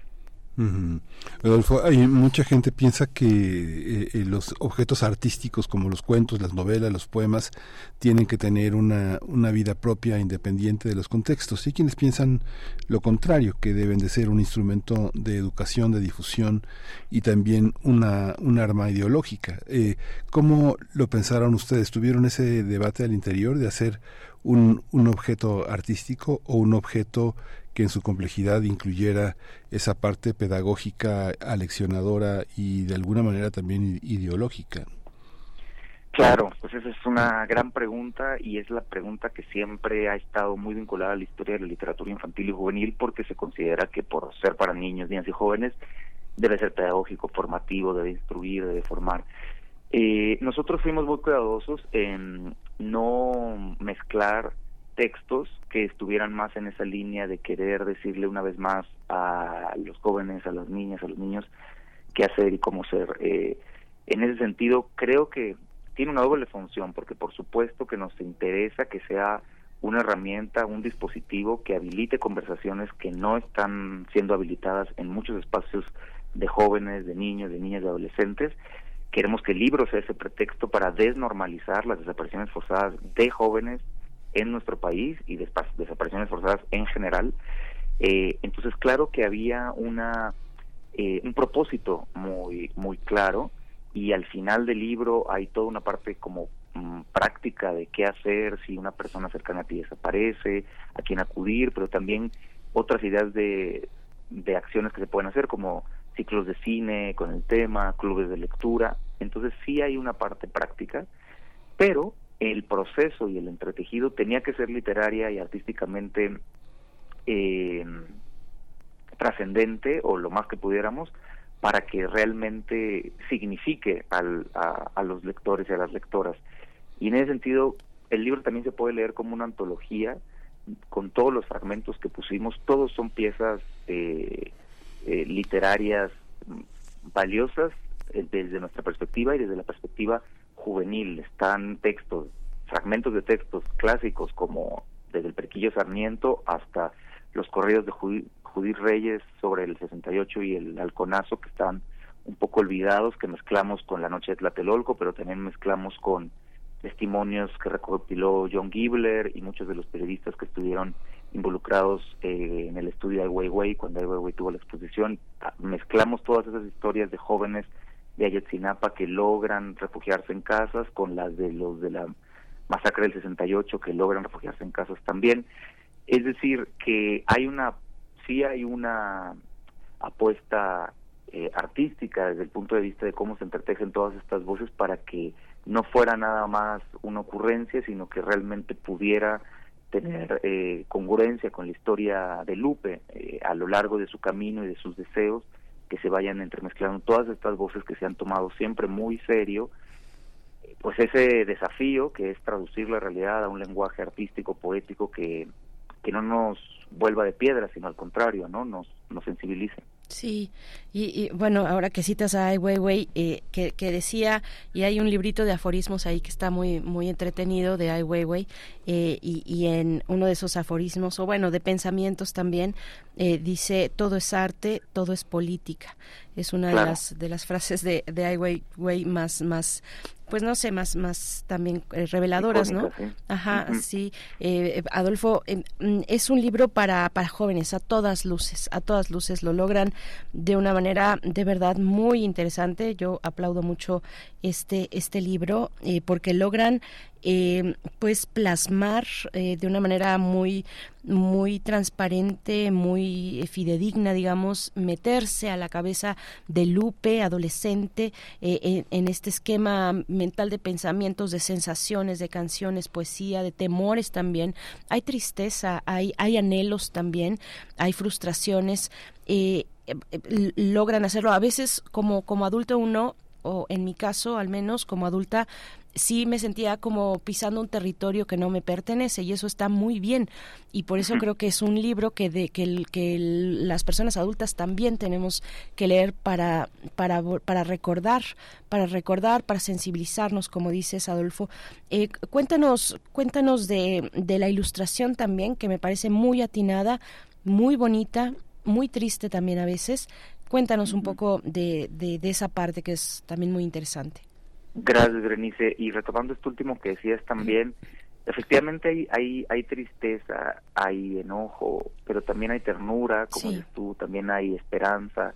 Queríamos que, que Lupe, eh, no queríamos abandonar a Lupe. Dani Rea, Rosario y yo decimos que, que Lupe nos salvó de del momento en el que estábamos también, después de, de tantos años estar trabajando en un tema, uno termina también como muy susceptible y con muchos miedos, entonces sentimos que, que Lupe nos ayuda a nosotros como adultos a, atravesarlo. Entonces me, gusta que también digas que, que sientes que, que no que no te habla a ti, pero al mismo tiempo justo por eso te habla. eh, y hay una hay un interés muy particular en que eh, se establezca una, una, una, conversación, no solo entre jóvenes, también entre jóvenes y adultos, porque eh, Lupe misma tiene una reconciliación con, con su padre, ¿no? Eh, regresa y habla con él. Entonces, hay algo de eso. Y las ilustraciones de, de Rosario fueron sí muy importantes porque nosotros seguíamos mezclando cuando ella se integró y todavía estaban muchas cosas por definirse del viaje de Lupe y gracias a las ilustraciones de Rosario pues le pusimos cuerpo y pudimos ver de manera más cercana a Lupe. Eh, Rosario había trabajado ya un libro con Dani Rea y conocía ese tema, ella es más joven que nosotros y de alguna forma en, desde su Instagram nos dábamos cuenta de la cercanía que tenía también con, con el propio personaje, ¿no? Ella también compartía de haber crecido en un contexto el que se quería ir y cómo era no irte y también decidir quedarte y transformar ese mismo lugar. Entonces, para nosotros fue importantísima esa interlocución porque nos acercaba todavía más a, al, al personaje. Hay veces que los proyectos ilustrados involucran a personas muy talentosas pero que no necesariamente les toca el contexto y, y eso de alguna forma creo que a veces se refleja. Y que en este caso los tres de alguna forma estuviéramos eh, aquí en México viviendo esta situación y en particular Rosario que tenía la, el desafío de traducir eso en imágenes creo que sí terminó de contribuir a que a que el libro verdaderamente le, le hable a los jóvenes. Y además mezclamos ilustraciones que ella hizo especialmente y otras ilustraciones de su archivo porque había tiene un trabajo que mezcla la protesta con la ternura justamente que nos que, que sirvió mucho para mezclar también imágenes. Por último ya eh, Adolfo ¿cuál es cuál es el modelo literario que, que, se puede tener pensando en la tradición mexicana. No sé, pienso la gran tradición de mujeres eh, que son el centro de una novela, no sé, como Tilia Rauda de Sergio Galindo, Rosalba de los Llaveros de Carballido, eh, la, este la, eh, todo, toda esta Jesús Apalancares, Elena Poniatowska, la buscadora de Toledo de Aguilina Muñiz Superman. Hay muchísimas mujeres que son verdaderamente ejemplares en nuestra literatura. Hay un modelo, andamos huyendo Lola, de Elena Garro, este, ¿cómo, qué, qué, qué modelo literario hay en el fondo? O no hay modelo literario, sino que digamos que se les eh, pensaron en Lupe y, y, pues Lupe ahí va sola. Sí. no, claro, mira, a todas las que, que tú dijiste, pues sumaría dos, dos, dos novelistas clave en este libro, que son Cristina Rivera Garza y Sara Uribe. Sara Uribe con Antígona González y, Cristi González y Cristina Rivera Garza pues, con todo el tema de los muertos indóciles y, y la desapropiación fueron muy importantes.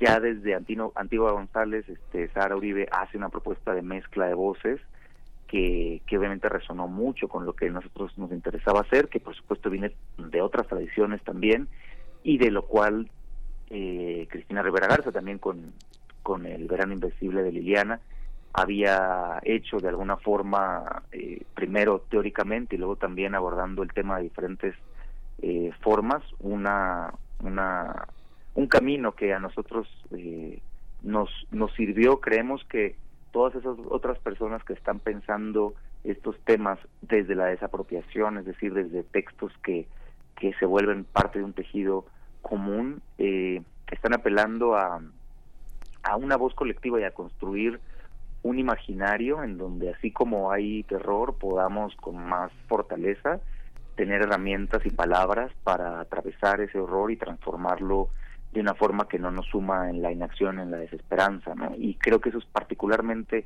importante cuando pensamos en adolescentes y jóvenes eh, que queremos que, que no se desanimen, ¿no? Que, sigan confiando en que pueden crecer en este país y, y que este país tiene otras cosas también que, que darles, ¿no? Y la protesta al final es una protesta que, que, que en este libro se materializó de una forma, pero que es eco, como dices tú, de muchas voces que a lo largo de la historia literaria, artística y política de nuestro país se han plantado enfrente de las injusticias, de la violencia, de los abusos de poder y propuesto, imaginado otra otra realidad que es lo que lo que hace la literatura. Hay un verso Amado Nervo que a mí me gusta mucho que dice un, poquito de ensueño te guiará en cada abismo, ¿no? Entonces queremos que esta canción sea un poquito de ensueño para los abismos cotidianos que atraviesan tantos jóvenes en nuestro país. Sí, pues Adolfo, que circule mucho este nuevo título de la colección Hilo de Aracne, que yo creo que le viene a dar una otra cara, una, una arista, digamos, ¿no? Una nueva arista, un tono distinto al resto de obras maravillosas que comprenden la colección Hilo de Aracne, eh, esta colección juvenil. Este título le da un, un tono distinto, duro sí, pero también muy sensible, bueno, sensible y hermoso.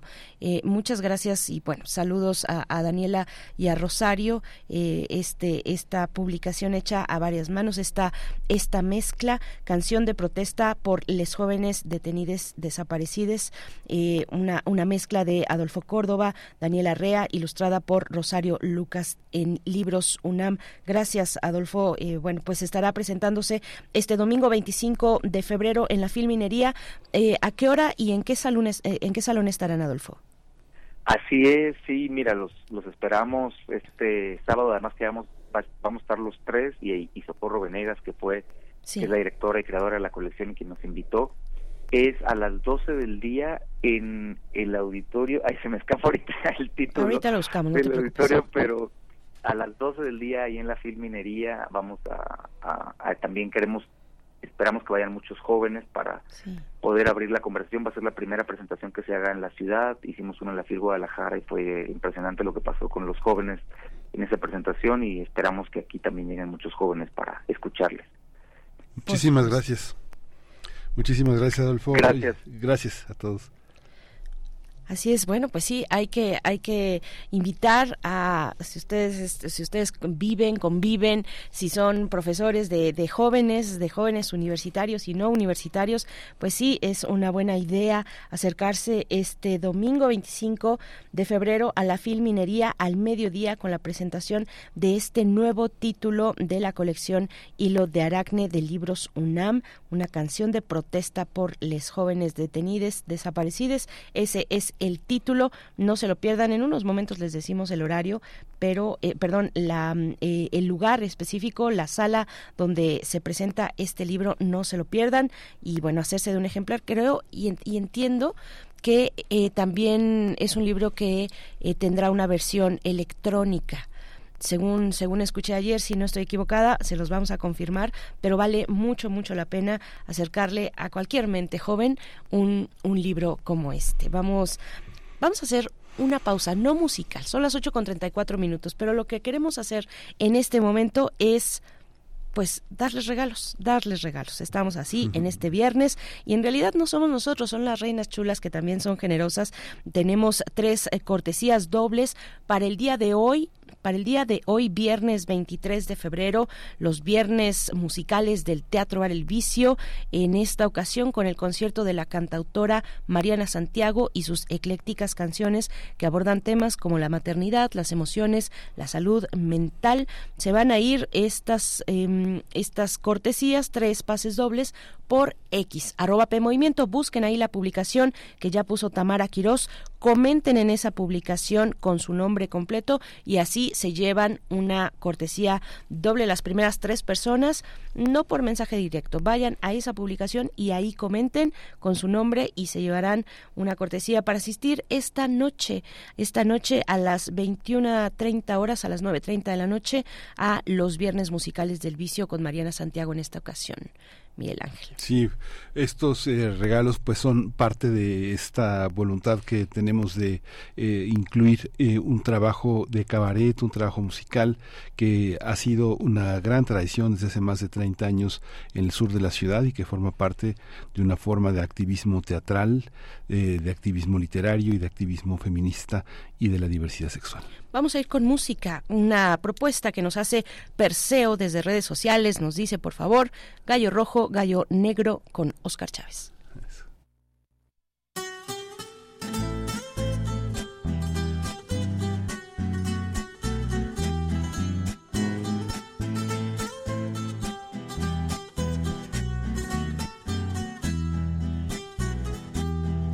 Cuando canta el gallo negro, es que ya se acaba el día.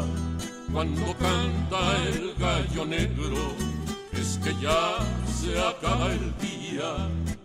Si cantara el gallo rojo, otro gallo cantaría. Si cantara el gallo rojo, otro gallo cantaría. Ay, si es que yo miento cantar que yo canto lo borre el viento. Ay, qué desencanto, si me borrara el viento lo que yo canto. Se encontraron en la arena los dos gallos frente a frente. Se encontraron en la arena los dos gallos frente a frente. El gallo negro era grande, pero el rojo era valiente. El gallo negro era grande, pero el rojo era valiente. Ay, si es que yo miento, que el cantar que yo canto lo borre el viento. Ay, qué desencanto, si me borrara el viento lo que yo canto.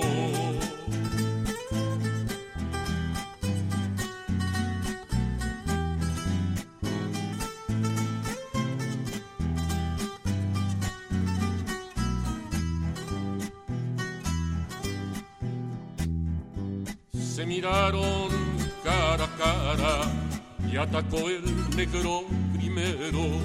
Se miraron cara a cara y atacó el negro primero. El gallo rojo es valiente, pero el negro es traicionero. El gallo rojo es valiente, pero el negro es traicionero. Ay, si es que yo miento, que el cantar que yo canto lo borre el viento. Ay, qué desencanto, si me borrara el viento lo que yo canto. Gallo negro, gallo negro, gallo negro te lo advierto. Gallo negro, gallo negro, gallo negro te lo advierto. No se rinde un gallo rojo más que cuando está ya muerto. No se rinde un gallo rojo más que cuando está ya muerto. Ay, si es que yo miento, que el cantar que yo canto lo borre el viento. Ay, desencanto, si me borrara el viento lo que yo canto.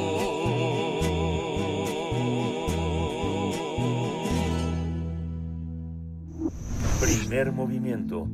Hacemos comunidad con tus postales sonoras. Envíalas a primermovimientounam.gmail.com Nota del día.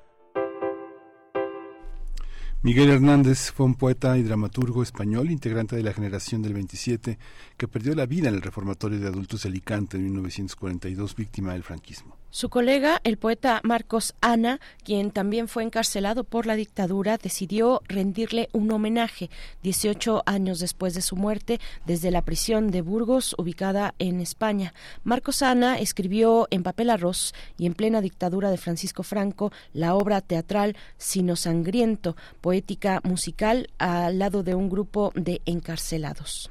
Esta puesta en escena, adaptada para México por Mario Ficacci y Modesto López, está dirigida por Modesto. Este es una producción de ediciones Pentagrama y busca homenajear a un hombre que es sinónimo de lucha. Marcos Ana creó esta obra porque busca representar la clandestinidad en tres actos, mientras que en el prólogo dibuja la vida y la obra de Miguel Hernández, donde narra su calvario y su triste final en 1942. Sino Sangriento, poética musical, se presenta este fin de semana hasta el domingo 25 de febrero, es decir, hoy el sábado y el domingo, 25 de febrero, en el foro Contigo América y vamos a conversar sobre esta puesta en escena, sobre este homenaje al poeta Miguel Hernández, como hemos dicho, poeta y dramaturgo español de la generación del 27, que pues retrata la eh, pues el, atravesar una dictadura eh, teniendo teniendo pues estas estas características la pluma la poesía la dramaturgia eh, pues bueno vamos a tener una conversación esta mañana. Estamos mm, no sé si ya tenemos creo que todavía no tenemos el enlace con Modesto López quien es director de esta obra poética y musical pero bueno que, que se antoja que es eh, interesante, interesante una apuesta, una propuesta escénica interesante, eh, pues inspirada también en el trabajo de Marcos Ana, que pasó 23 años de su vida 23 años de su vida en las cárceles franquistas como preso político, Miguel Ángel. Sí, es muy, muy interesante la vida de Marcos Ana porque además, bueno, fue uno de los, como, como se sabe, fue uno de los prisioneros em, que tuvo más tiempo en eh, que fue una de las peores víctimas del franquismo y sin embargo su resiliencia lo llevó a poder tener una, una memoria de un militante de una manera extraordinaria.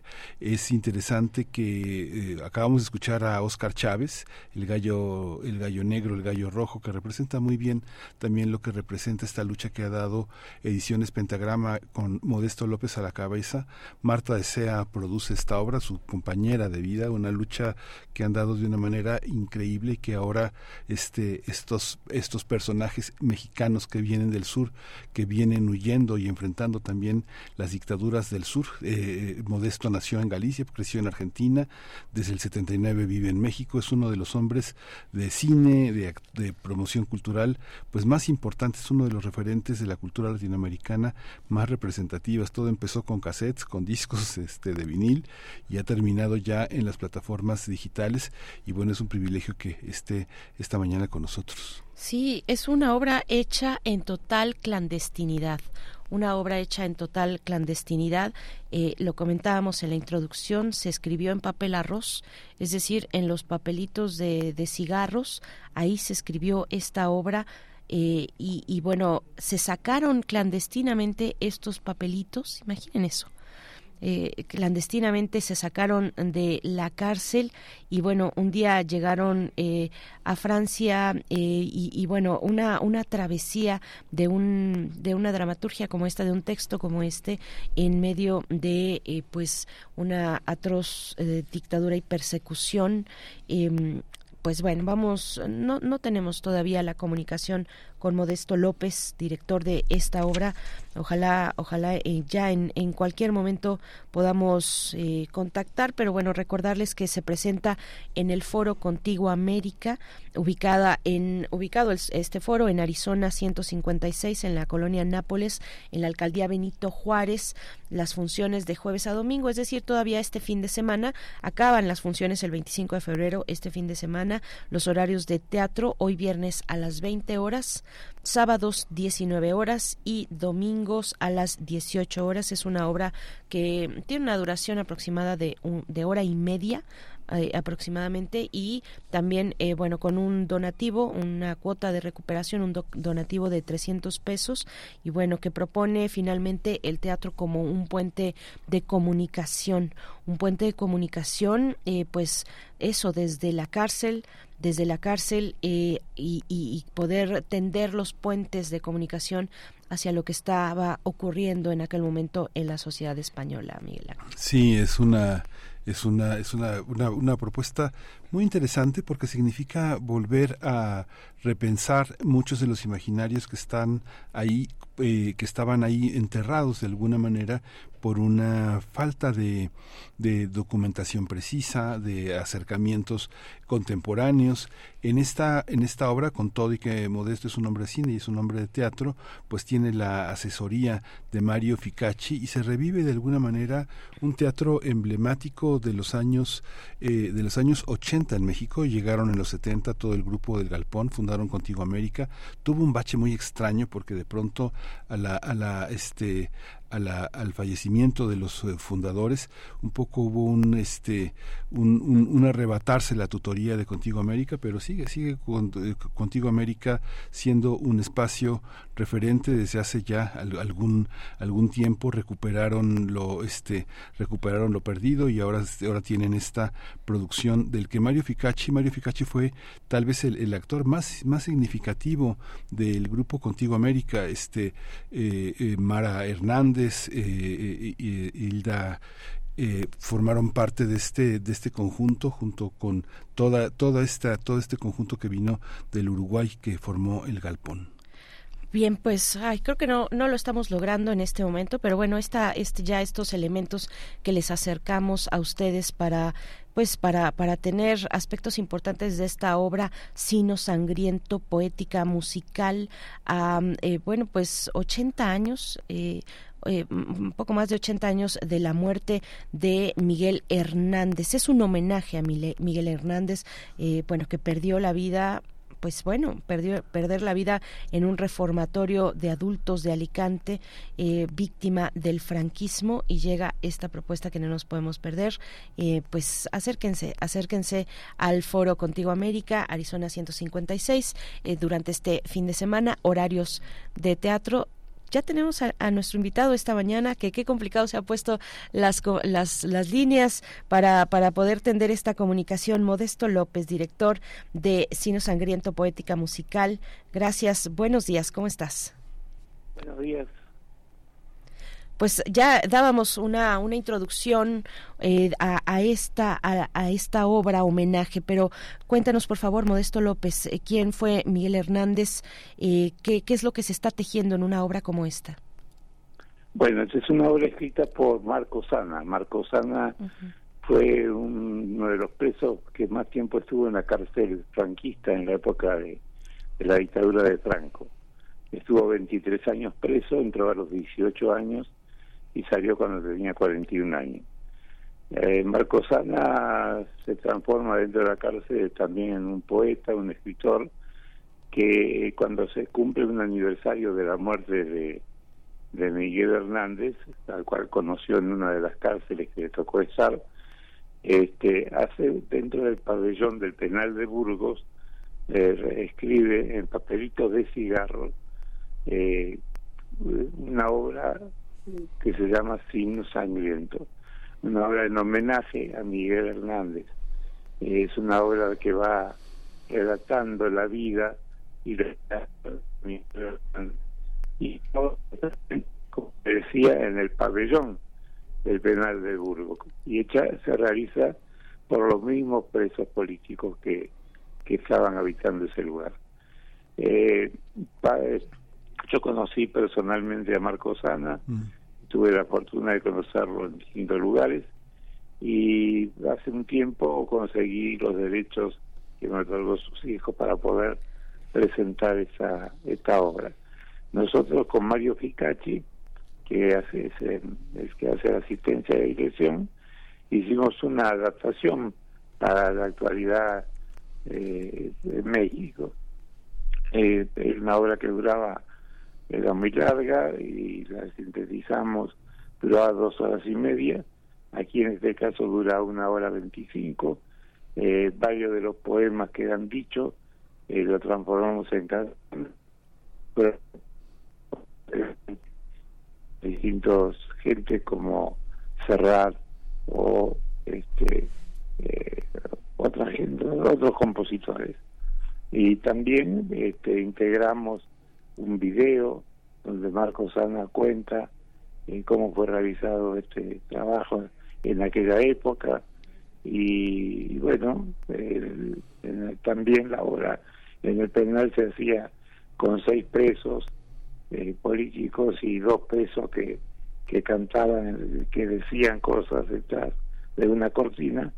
Y acá lo que hicimos fue sintetizarlo en tres personajes que son los que actúan, que son tres músicos trovadores que actúan en, esta en esta obra que estamos presentando en el Teatro Contigo América, en Arizona 156.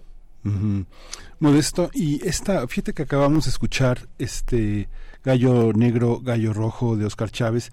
Y hace algunos días poníamos eh, esa misma versión pero con Pedro Ávila que también falleció y que junto con él hay un poeta que es Ángel eh, González que también forma parte como de toda esta de toda esta memoria que de, pronto regresa de una manera como un boomerang. ¿Por qué, ¿Por qué montar esta, esto en estos días? Hay muchas guerras, está Ucrania, está Gaza, pero esta, esta guerra que y que se construye sin cesar en México, ¿por qué montarla ahora? ¿Cuál es, cuál es tu sentido de esta, de, esta, de esta aventura, Modesto?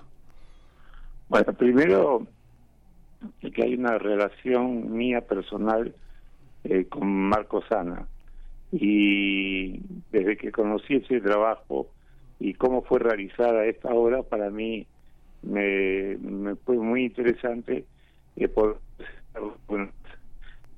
es un canto a la vida un canto a la poesía un trabajo donde realmente es un festejo de la palabra y que para mí era muy importante darlo a conocer. Creo que en estos tiempos que vivimos es muy importante porque yo lo que hice fue hacer una especie de, presentación escénica como si fuera el comedor de la casa. Una especie de comunicación con el público, eh, de diálogo, donde la gente se sintiera eh, como si alguien le contara un cuento como se le cuenta de pronto a los niños. Entonces, para mí, recuperar la memoria de esa historia tan importante que fue y la guerra civil española eh, para mí es importante porque se refleja ahí muchos acontecimientos que pasaron tiempo y en, como vivimos tiempos bastante conflictivos de guerras creo que es importante recordar ese hecho histórico para que no volvamos a cometer los mismos errores.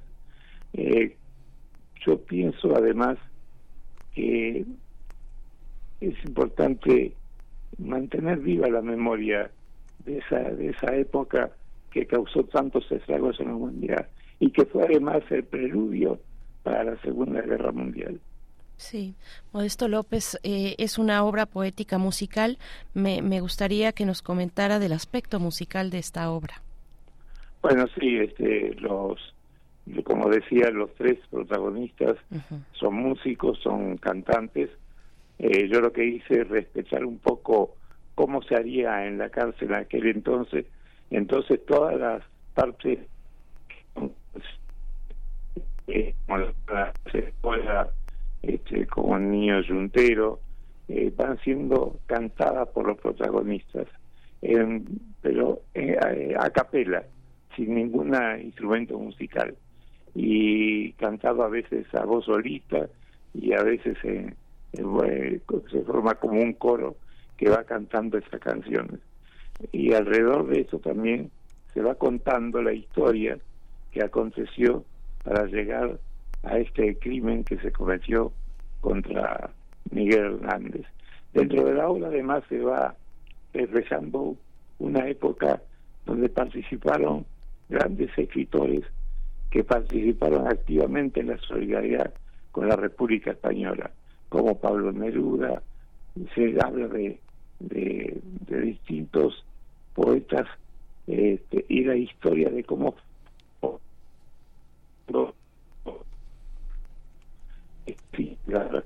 dedicándose a la literatura y también cómo se transforma en un soldado para defender la República contra ese golpe de Estado sangriento que producen los militares encabezados por Franco.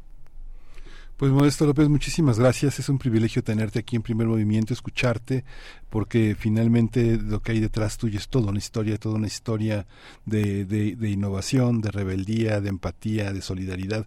Muchísimas gracias, querido Modesto. Lo que quiero decir es que estos son los, eh, las últimas funciones, el domingo es el día hoy, hoy eh, viernes, sábado y domingo, hoy a las 8 de la noche, el sábado a las 7 de la tarde y el domingo a las 6 de la tarde en Arizona 156 en el Teatro Contigo América. Muchísimas gracias, querido maestro. Gracias. Hasta pronto. Hasta pronto. Claro.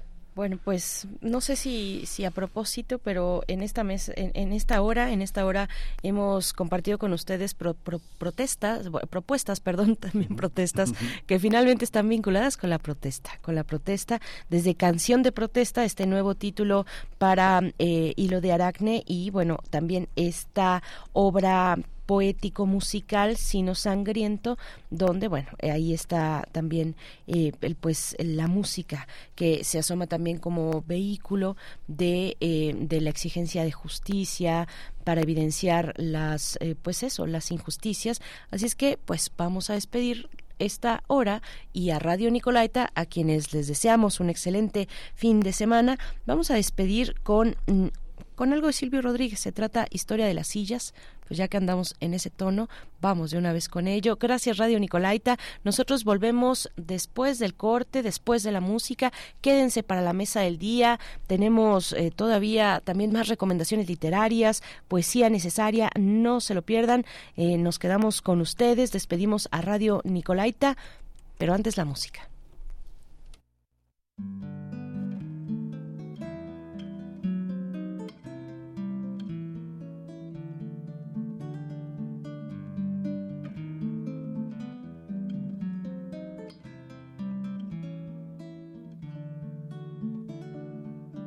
En el borde del camino hay una silla.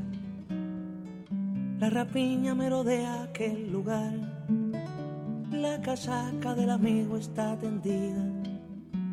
El amigo no se sienta descansar. Sus zapatos desgastados son espejos que le queman la garganta con el sol. Y a través de su cansancio pasa un viejo que le seca con la sombra el sudor.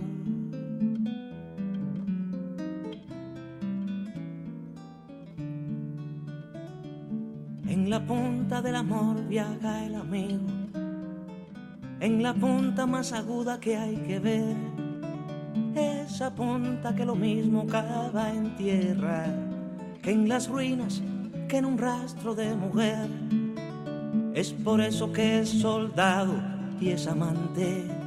Es por eso que es madera y es metal. Es por eso que lo mismo siembra rosas que razones de banderas y arsenal.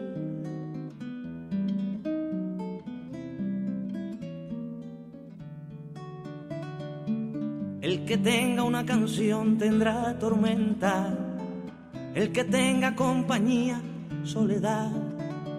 El que siga buen camino tendrá sillas peligrosas que lo inviten a parar.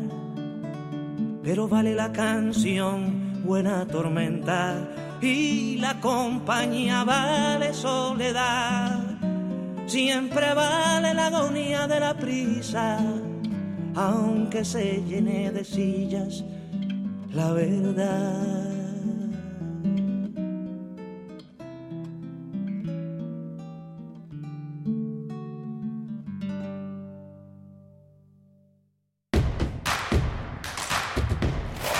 Síguenos en redes sociales. Encuéntranos en Facebook como Primer Movimiento y en Twitter como arroba PMovimiento. Hagamos comunidad.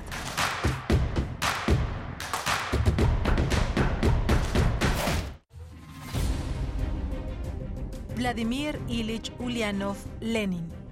Precursor de la Revolución Rusa. 2024.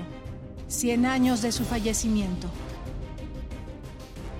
En el segundo Congreso del Partido Obrero Socialdemócrata, celebrado en 1903, se aprobó el programa combativo del partido, el cual había sido elaborado por Lenin. La mayoría de los que votaron a favor del programa combativo eran los partidarios de Lenin, a quienes a partir de ese momento se les conocería como bolcheviques, que significa mayoría en ruso.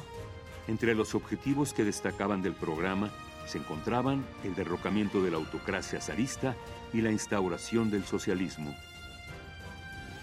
Vladimir Ilich Ulyanov, Lenin. 96.1 FM. Radio UNAM. Experiencia sonora. Si tramitaste tu INE en el 2022 y no la recogiste, tienes hasta el 29 de febrero para hacerlo.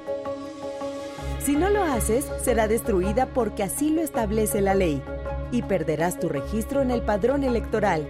Evita realizar nuevamente el trámite. En las próximas elecciones, tu decisión es importante. Y recoger tu INE también. INE. Soy afromexicano y el Tribunal Electoral garantiza mi participación. Resido en el extranjero y gracias al Tribunal Electoral puedo ejercer mis derechos. Pertenezco a la diversidad sexual y de género y el Tribunal Electoral ha reconocido los derechos por los que lucho. Soy indígena y el Tribunal Electoral asegura que mi voz sea tomada en cuenta. Soy persona con discapacidad y el Tribunal Electoral garantiza que sea escuchada. Tribunal Electoral del Poder Judicial de la Federación. Tu tribunal. Esto no es un promocional. Esto es un manifiesto. Contra la velocidad. Contra el ruido. Contra el algoritmo. Contra la individualidad. Contra lo que nos divide. Contra la automatización. Contra los likes. Contra las tendencias. Contra el consumo. Contra todo aquello que nos anestesia. Las pequeñas parolas. Un bálsamo contra la modernidad. Todos los jueves. 10 de la noche. Resistencia modulada. Radio UNAM. Experiencia sonora. Ahí viene la cuarta transformación, con este ritmo que está sabrosón, unidos en una revolución que mi México lindo merece hoy. Ay, a la izquierda toma el corazón. Vete, vete, es la cuarta ley. Vete, vete, es la cuarta ley. Vete, es la cuarta transformación, porque México merece más. Ay, vete. PT es la 4T. Hay veces que vale la pena recordar el pasado, mirar tu hogar y pensar en el partido que te apoyó para tener tu casa propia, observar a tus hijos graduarse, gracias a que tuvieron una educación gratuita, y reflexionar que México vivió mejores épocas, aun cuando algunos decían que estábamos mal. Hoy vale la pena mirar al pasado para recordar que el PRI sí te apoya. PRI. Querida audiencia madrugadora de testimonio de oídas, gracias por escucharnos y desvelarse con nosotros para descubrir hacia dónde nos lleva la música nueva y su quehacer sonoro. martes y jueves 1 a.m. por ambas frecuencias. Retransmisión sábados y domingos a la misma hora por frecuencia modulada. Radio UNAM, Experiencia Sonora. México es más que el lugar de nacimiento para quienes viven en el extranjero. Es su hogar y aunque estén lejos, sus voces cuentan. En el 2024 tomaremos decisiones importantes para México. Avísales a tus familiares y amistades que tendrán tres modalidades para votar: postal, electrónica y presencial. Deberán tener su INE vigente tramitada en México o en el extranjero. Tienen hasta el 25 de febrero para registrarse en votoextranjero.ine.mx. Mi INE es mi voz en México. INE. Para las chilangas y chilangos hay un llamado que nadie puede ignorar.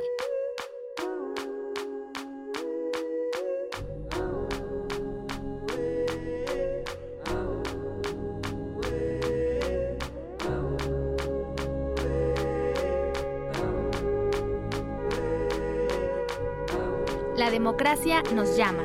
Este 2024 las elecciones son nuestras. Vota CDMX, Instituto Electoral Ciudad de México. Queremos escucharte. Llámanos al 55 36 43 39 y al 55 36 89 89. Primer movimiento. Hacemos comunidad. Estamos de vuelta, ya de regreso, nueve con cinco minutos, hora de la capital, del centro del país. Les saludamos en vivo, 96.1 en frecuencia modulada y 860 de amplitud modulada, ya llegando también a la tercera hora de transmisión, la última de esta semana en primer movimiento. Gracias por su permanencia, por su escucha, por sus comentarios.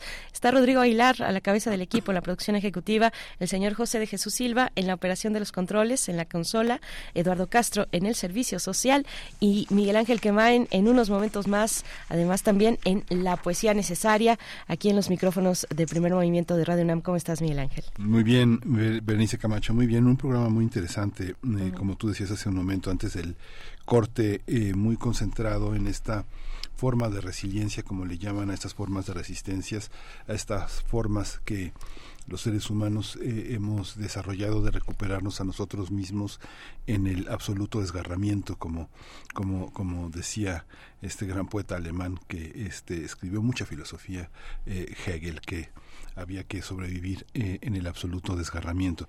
Y tenemos en ese desgarramiento está Breaking Social, que es una obra de Fredrik Gerten, un director sueco, un trashumante, un nómada, un hombre que va por el mundo haciendo documentales que tratan de mostrar el cambio, el cambio y la movilidad. Push en 2019, Josie Gold en 2019 también, Bikes and Carros, eh, Big Boys Gone Bananas, Bananas, un fundador de una productora de documentales allá en Suecia, donde pues la vida es eh, muy, muy, muy serena siempre y cuando no irrumpa Freddy Gerten en ella. Así que este vamos a tenerlo en un rato más con nosotros. Pues sí, no se lo pierdan, no se pierdan. Eh, también después, después tenemos teatro, seguimos con teatro de paisajes interiores, alquimia escénica para dos improvisadores y múltiples objetos imaginarios. El título de esta propuesta, hablaremos con Esteban Montes, actor de esta propuesta escénica. No se lo pierdan, quédense con nosotros, todavía muchos contenidos, pero, pero además tenemos comentarios y, un poquito más. miren, uno muy especial además, eh, porque Alejandro César Push Leites nos escribe y nos dice, estimados y estimadas, hermosa historia, sino sangriento, escuchándoles desde de Montevideo al querido Modesto López y el recuerdo enorme de la querida institución teatral El Galpón y todo el apoyo que nos ha dado Modesto y México a les uruguayes. Fuerte y fraterno abrazo de Alejandro Push Leites. Muchas gracias Alejandro. Eh, abrazos y saludos hasta allá, Montevideo, la capital uruguaya. Bueno, un país además lleno de paisajes y de letras, un país con una literatura excepcional, una poesía también magnífica. De verdad, yo, yo, pues eh, cuéntenme como, como seguidora de las letras uruguayas, porque tienen una producción muy bella, muy interesante, muy propositiva para, para las letras eh, eh, en, en, en, español, Miguel Ángel. Sí, sí, es muy, muy, una contribución, una contribución de orden fundamental Hoy vamos a escuchar una, una, una cápsula también de Verónica Ortiz. Sí, tenemos, eh, vamos, vamos a ir antes también con algunos comentarios más rápidamente. Eh, Shoshit Larillano dice, en verdad qué privilegio escuchar a Modesto López y saber que Marta Sea sigue ahí es felicidad, una vida no habitada. Eh, no estoy allá, un fuerte abrazo. Abrazos para ti, Shoshit Arillano desde California. Eh, Alfonso de Alba Arcos nos da los buenos días y bueno, en fin, a toda la comunidad que, que está en torno que se encuentra eh, y, se reúne en torno a esta radio universitaria. Fíjense que, fíjense que para ustedes que escuchan muy atentamente y que se encuentran en Ciudad de México o en el Estado de México, en un lugar cercano, que puedan estar este fin de semana por acá en la capital, fíjense que tenemos cortesías, cortesías para ustedes que se van a ir por Facebook a las primeras personas que busquen la publicación que ya está ahí y que nos comenten. Se trata de MUAC el país de los besos en abonos chiquitos. La semana pasada hablamos de esta propuesta escénica donde a través de la farsa y las parodias musicales se denuncian usos y costumbres de la oligarquía mexicana. Tenemos mm, para las primeras tres personas un pase doble para cada una. Las primeras tres personas que se acerquen a nuestra cuenta de Facebook y nos escriban, eh, pues con su nombre, con su nombre completo eh, en la publicación que ya está ahí, que ya puso Tamara Quirós. Díganos que quieren pases para MOAC y pónganos también su su nombre completo. No se pierdan. Eh, bueno, esta función es para la función del domingo 25 de febrero, para este domingo. Así es que, bueno, pues no se lo pierdan, están los detalles ahí en nuestra cuenta de Facebook, eh, Primer Movimiento. Eh, ya se fueron también los, los boletos para los viernes del vicio para esta noche, el concierto de Mariana Santiago, ya tienen sus boletos las personas que, que participaron, em, José Eduardo Landeros, Paulino Ríos y Efraín Nava se llevan eh, sus, sus boletos, estos se fueron por, por X y los de el domingo los que acabamos de anunciar, se van por Facebook. Vayan rápidamente a Facebook y coméntenos, eh, díganos que quieren boletos. Las primeras tres personas se llevan su pase doble para MOAC. Y bueno, con esto nos vamos ya a la poesía necesaria. Es hora de poesía necesaria. La poesía, la poesía necesaria está eh, dedicada a la poesía de Nayua Huma. Ella es maestra, traductora, escritora y activista en Gaza. Ella es integrante de la Unión General de Escritores Palestinos. El mes pasado, eh, el suplemento de la jornada hojarasca que dirige Germán Bellinghausen publicó una, una serie, dos, dos relatos, dos relatos breves de Nayua Yuma y los tradujo Ramón Vera Herrera como es, eh, como es la traducción de este poema que voy a leer que se, que se llama Estás viva. Eh, lo vamos a acompañar de una, una pieza que Roger Waters eh, interpretó con un conjunto de músicos que, que reunió en la pandemia, ¿no? A Dave Kliminster en la, en la guitarra, a Joy Waronker en, los, en las percusiones, a Lucius Jess Wolf y Holly Lessig en las, en los vocales, en las vocales, dos vocalistas verdaderamente extraordinarios. Todo un conjunto de artistas de primer orden en distintos puntos del mundo tocando Madre, que es la canción que voy a colocar, que es de alguna manera una cosa que estuvo en redes muy muy fuerte. Roger Waters decía de este vocalista, vocalista Bono que puso la bandera israelí en uno de sus conciertos eh, aplaudiendo la actitud de Israel. Roger Waters decía ese saco de mierda que es Bono. Pero bueno, ahí va, ahí va Mother de Roger Waters. Estás viva de Nava Yuma. Estás viva contra el deseo de muerte que cargado en los aviones de guerra fue jalado por el gatillo y fue escupido desde las nubes de hierro. Estás viva bajo los escombros de tu hogar demolido, sobre los escombros de tu hogar demolido, entre tus miembros esparcidos y cerca del muro del cementerio. Estás viva pese a los gritos de los niños, el llanto de los desconsolados, las voces temblorosas de los ancianos y el horror de los pájaros y los gatos callejeros, Estás viva pese a las heridas sangrantes, los miembros faltantes, la resequedad de las gargantas y la tristeza de los caminos. Estás viva pese al rugido del dron, con los ojos confundidos y las heridas profundas. ¿Así que estoy viva?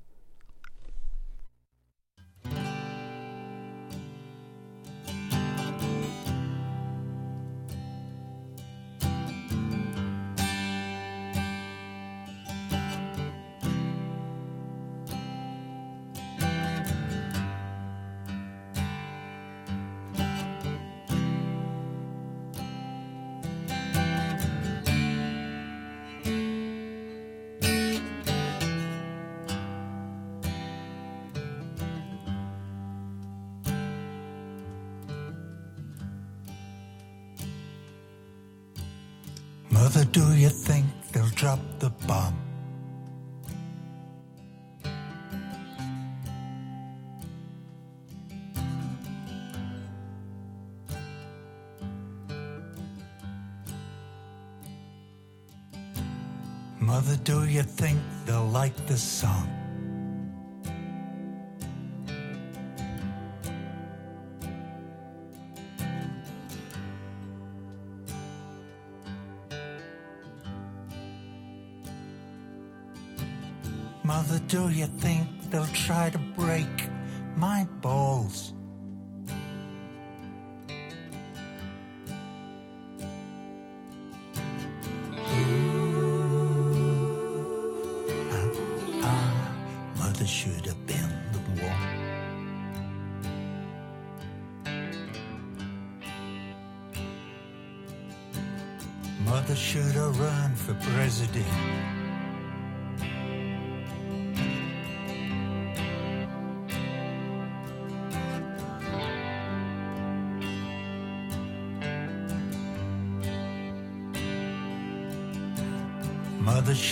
trust the government.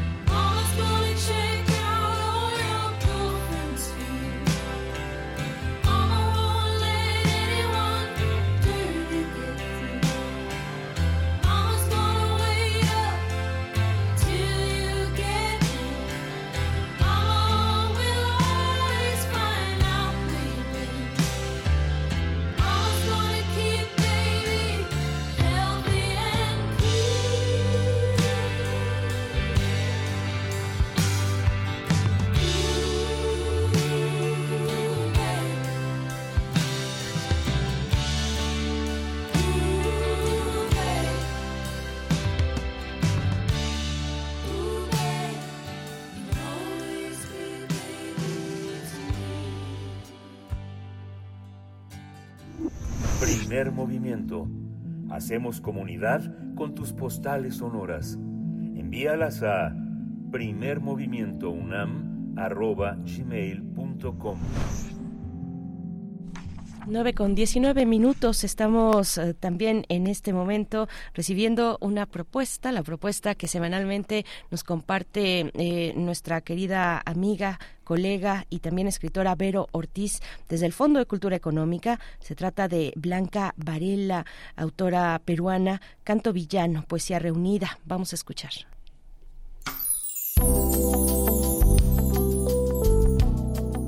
Queridos, queridas, siempre es un gusto llegar a la cita que tengo con ustedes todos los viernes.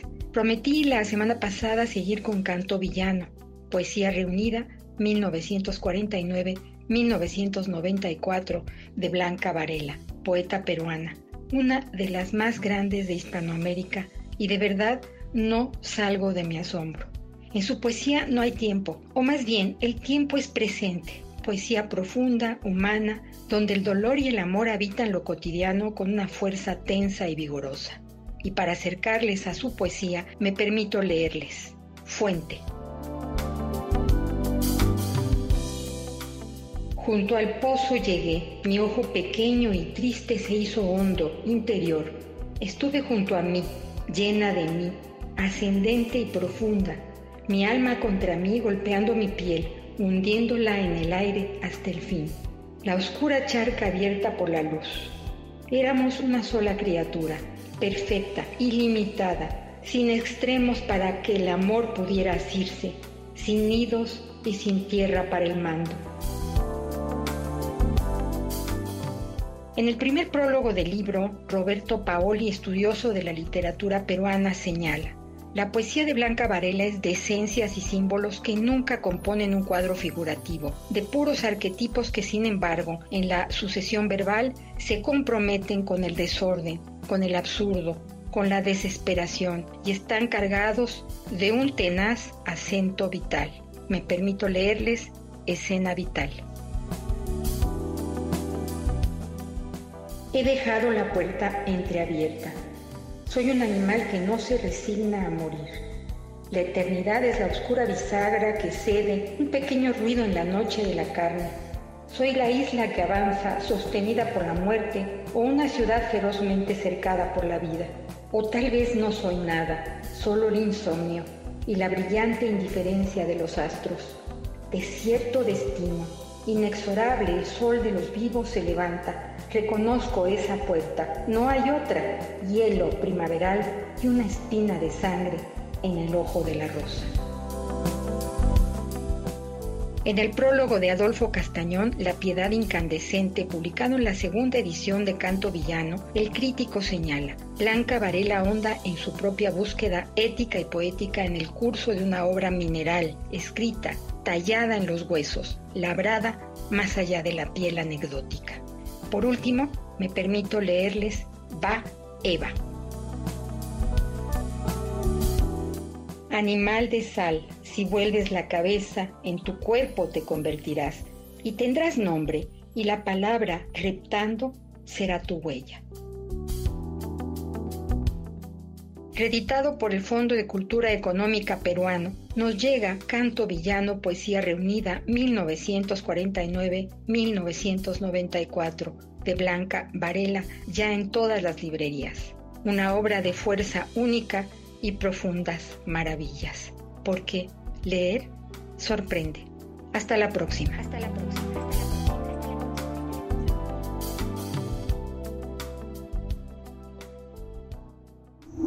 Primer movimiento Hacemos comunidad con tus postales sonoras. Envíalas a primermovimientounam.gmail.com La mesa del día. El documental Breaking Social eh, presenta una, un panorama desolador donde la corrupción de los más ricos explota los recursos naturales al planeta, a los países, al ser humano y a los trabajadores, a todos. A través de este trabajo fílmico, el director sueco Fredrik Gerten ofrece un ensayo sobre la cleptocracia y el extractivismo a lo largo del mundo. Eh, el también periodista ofrece un valiente ensayo sobre la corrupción, la codicia y el poder que comienza con una joven bailando en el Centro Cultural Gabriela Mistral antes de que las cámaras recorran West Virginia, la Virginia Occidental, Malta y otras latitudes del planeta. Eh, Fred Gerten parte de la idea de que todas las sociedades se basan en la idea de un contrato social. Por tanto, una persona trabaja duro y si cumple las reglas será recompensada.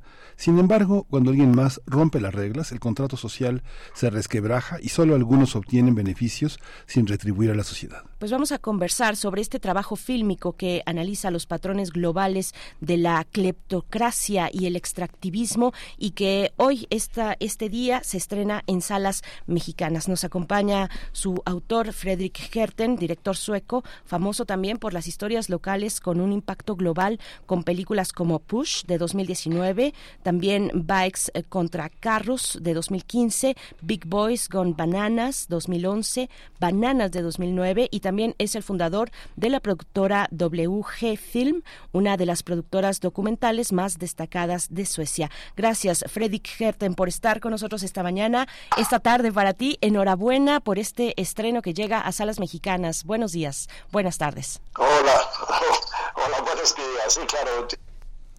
Aquí, pero eh, supongo que sus oyentes también están en México, entonces buenos días.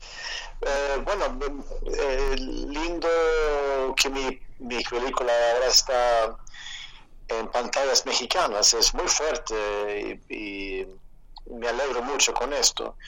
Y esta película ahora ha viajado a muchos países, muchos continentes y yo sé que el público eh, como van a salir con, con una, algo de rabia, pero también con una lágrima y también con una sonrisa. Eh, suena cuando ustedes lean esos eh, explicaciones sobre la película que es muy duro, pero también es una búsqueda de, luz, también de, esperanza, porque yo creo que es muy, es muy fácil ver que el, el, vaso es medio vacío, pero tal vez es al revés, ¿no? Entonces yo estoy buscando también las fuerzas que tenemos, que, que realmente podemos eh, cambiar el mundo. Sí. Y que es muy importante pensar así también. Sí, muy, es muy, muy, muy interesante, Fede, y que después de una larga historia como documentalista, los personajes fundamentales, yo, yo pienso que viendo, viendo el documental, son las eh, mujeres y las infancias y los jóvenes y las jóvenes, que han sido las, tal vez, eh, las más saqueadas del planeta, mujeres y jóvenes y niños, ¿no? Sí, yo creo que, y eso también, si buscamos esperanza, que, el, movimiento feminista en Latinoamérica ha cambiado mucho, teniendo mucho éxito también en México. Y esos cambios que son cambios que no, claro que falta mucho, mucho, pero si comparamos desde hace 10 años ha cambiado mucho y eso es importante también ver eso, sentir que hemos tenido hemos tenido eh, éxito y claro cuando tenemos éxito la contrarrevolución va a llegar también, nos van, van, a atacar las, las, las eh, victorias que tenemos y eso son parte de, eh, eso estamos viviendo ahora, claro, con, con los movimientos eh, populistas de, Trump y de Bolsonaro, de Milley y todas esas cosas. pero creo que también hemos tenido victorias y y yo, creo que esta película es hecho para crear una conversación entre gente maduro y, y, y, buena, ¿no? Porque yo, pienso que la, mucha gente son buenas, mucha gente quiere hacer cosas buenas, no, no somos todos corruptos, eh, eh, y, pero el debate está en todos lados y el, y nos llega mucho TikTok, nos llega un montón de, YouTube y, debates tontos. Yo creo que Es tiempo de entrar en una sala de cine, sentarse, salir con amigos después y, y hablar, tener una conversación sincera sobre dónde estamos en el, en el planeta por el momento. Eh, sí. Creo, eh, creo que, sí. Sí, por favor. Frederick, eh, gracias. Y en un momento también para que cierres esa idea, ya llegaremos, te propongo, a la parte de la película, de esta película documental que, que sí nos, nos alienta a perseguir la utopía. Eh, hay uno de los, de los chicos chilenos en este documental decía que es tan virtuoso poder imaginar el mundo que queremos y eso no tiene límites. O sea, hay una parte de perseguir una utopía sin, sin caer en la ingenuidad, porque también eso juega en contra, pero antes pintemos el escenario, porque esta película documental eh, presenta ideas que detonan, como has dicho, reflexión, eh, que, detonan conversación y crítica. Por ejemplo, la noción de la meritocracia tan presente en el mundo como en los países eh, de, América Latina, en México mismo, es una, es una idea que ha estado en el debate, el de la meritocracia, y también nos presentas la noción de cleptocracia. Cuéntanos un poco de cuál es el panorama que estás planteando, plasmando en esta, en esta película con todos estos testimonios que nos vas ofreciendo. Yo creo que bueno, el, el, título que ahora sale en inglés trata de eso, del contrato social, que nosotros que somos de clase media o los pobres, cumplimos porque tenemos que cumplir.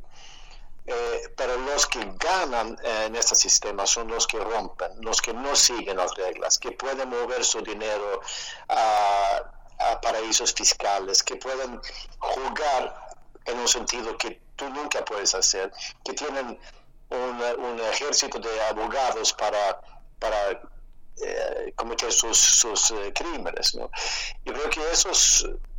Eh, allí empezamos y claro que la, meritocracia es un parte de eso también, que pensamos que, que si luchamos bien, si trabajamos bien, vamos a ser premiados, pero al mismo tiempo si tú tienes un, un, amigo que viene de una familia rica, seguro que él o ella va para siempre va a ser más rico porque tiene eh, las llaves para abrir esas puertas de, que tú nunca vas a pasar. ¿no? Eh, y claro, en esta, en esta película tengo una experta americana que se llama Sarah Chase, que trabajaba 10 años en Afganistán y allí empezaba a entender el sistema de corrupción como el patrón de corrupción, de cleptocracia. Y con este sistema, ella movió lo mismo para su propio país, Estados Unidos. Y ella dice que, wow, el patrón es igual. Y yo creo que eso es muy importante porque por eso esta película abre conversaciones en todo el mundo de, del, mismo país. Y, y, creo que también es como en México a veces se explica la corrupción, la cleptocracia, como una enfermedad mexicana, que es, ah, tú sabes México. Pero yo creo que es importante tomar un, paso atrás y decir, wow, eso que está pasando en México también pasa en todo el mundo. Porque en, eso, en ese sentido somos menos solos, ¿no? si entendemos que los que nos, nos afecta es algo que afecta a gente en, otros países también. Es, así yo creo que podemos empezar a entender lo que estamos enfrentando. Uh -huh. eh, así, eso, es mi, eso es mi idea. En, en, en, una esquina de esta película. La otra es, es el, camino, el camino hacia la luz, ¿no? la esperanza y la, la posibilidad humana que tenemos dentro de nosotros. Sí, es muy, es muy interesante todo eso que comentas porque finalmente eh, viajar a tantas eh, a tantas latitudes, a tantas ciudades, a tantos con tantos espacios, con eh, el español como uno de los ejes importantes también y el inglés eh, nos muestra que hay una hay una cuestión global que hace que quien viaja tanto pueda entender lo que está observando, pero también hay una cuestión local muy impresionante que hace que haya algo siempre ilegible, algo que, que pasa después de que estuvimos ahí, este, que pasa después cuando volvemos a leer o cuando hablamos ya fuera de la ciudad que visitamos. ¿Te pasa a ti esa parte como documentalista? Sí, pero lo, lo, rico con mi trabajo es que viajo mucho, me encuentro con, con, con, personas en todo el mundo y también me encuentro con gente muy buena, muy interesante en muchos lugares. Y con esa perspectiva global entiendo que en un sentido estamos enfrentando los mismos enemigos en, en, cada país. ¿no? Claro que cada país tiene sus colores, sus problemitas o sus historias, pero es mucho que el, patrón siempre está.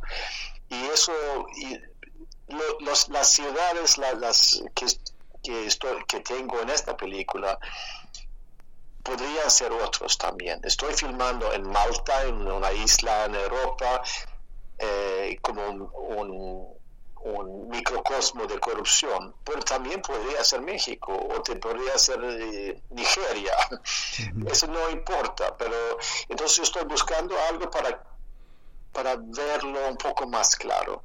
Eh, y, y, yo sé que, por ejemplo, aquí en Suecia, que es un país muy distinto a Malta, muy distinto a México, pero el, el debate aquí también ha estado sobre nuestra cleptocracia. Sí. Nuestra corrupción.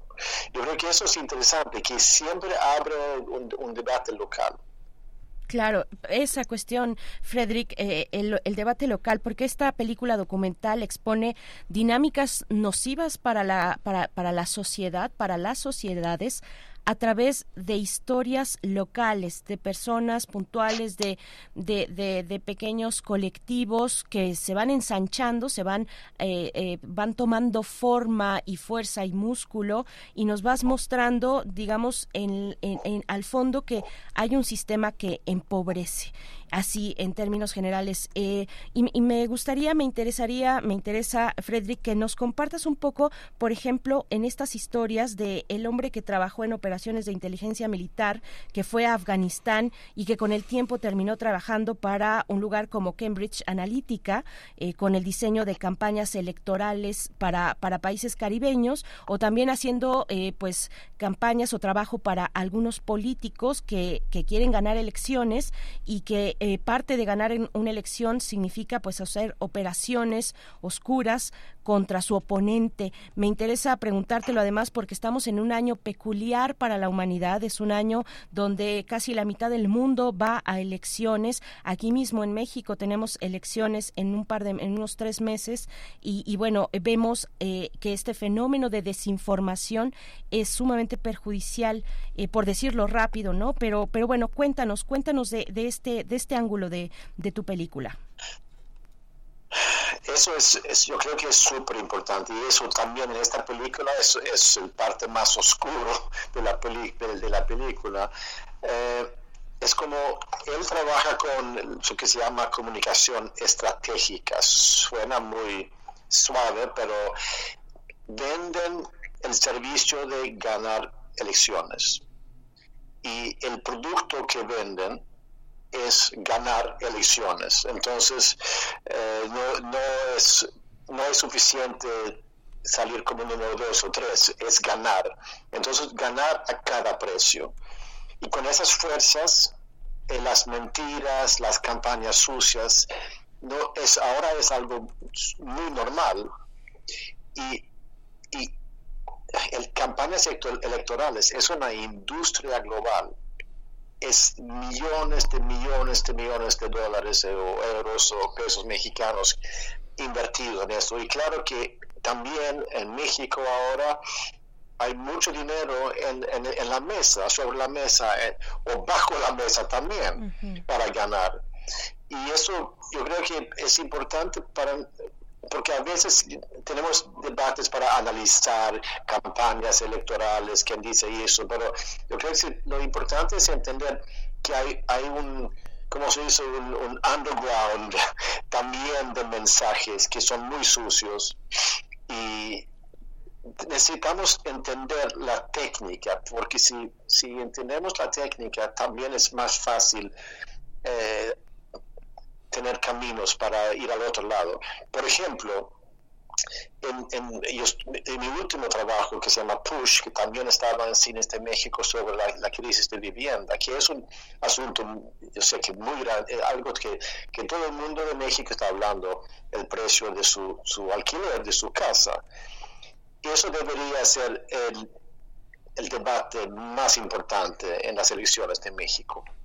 Pero supongo, no sé, pero supongo que hay otras cosas en la agenda que son mucho más mucho más ruido de otras cosas.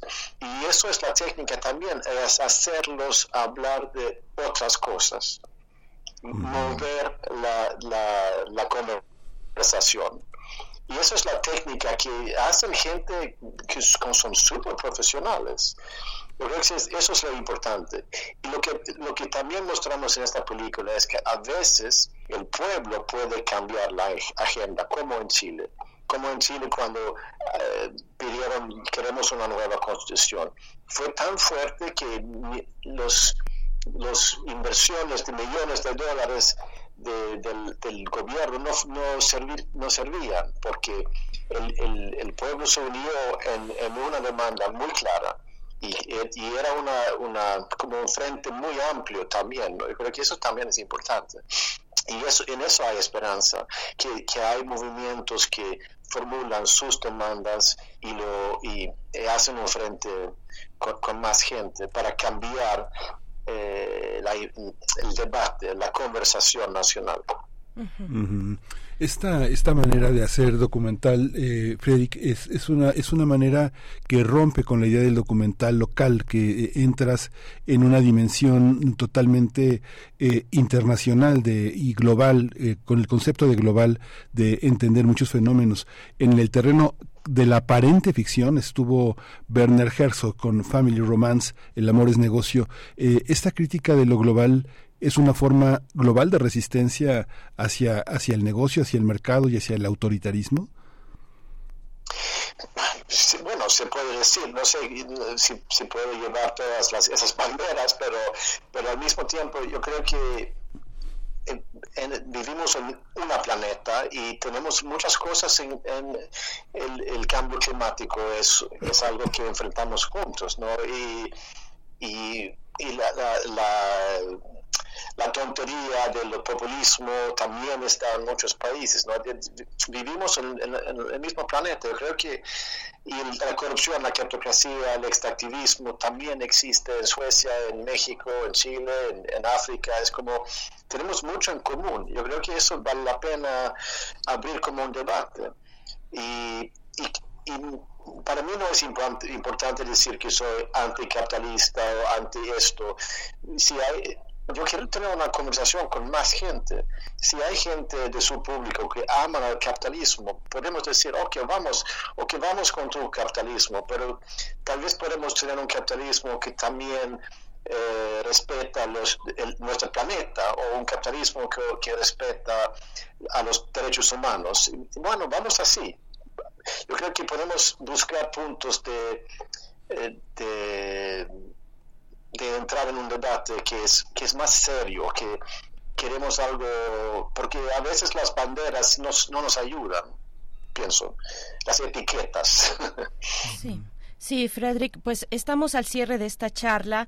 Eh, pues sí, me, gustaría que compartieras un comentario para el público mexicano que asistirá a las salas a partir del día de hoy con este estreno. En un momento vamos a decir eh, más con más puntualmente en qué salas eh, pues se pueden acercar, a qué salas para pues ser parte de esta, de ser espectador de esta película documental Breaking Social.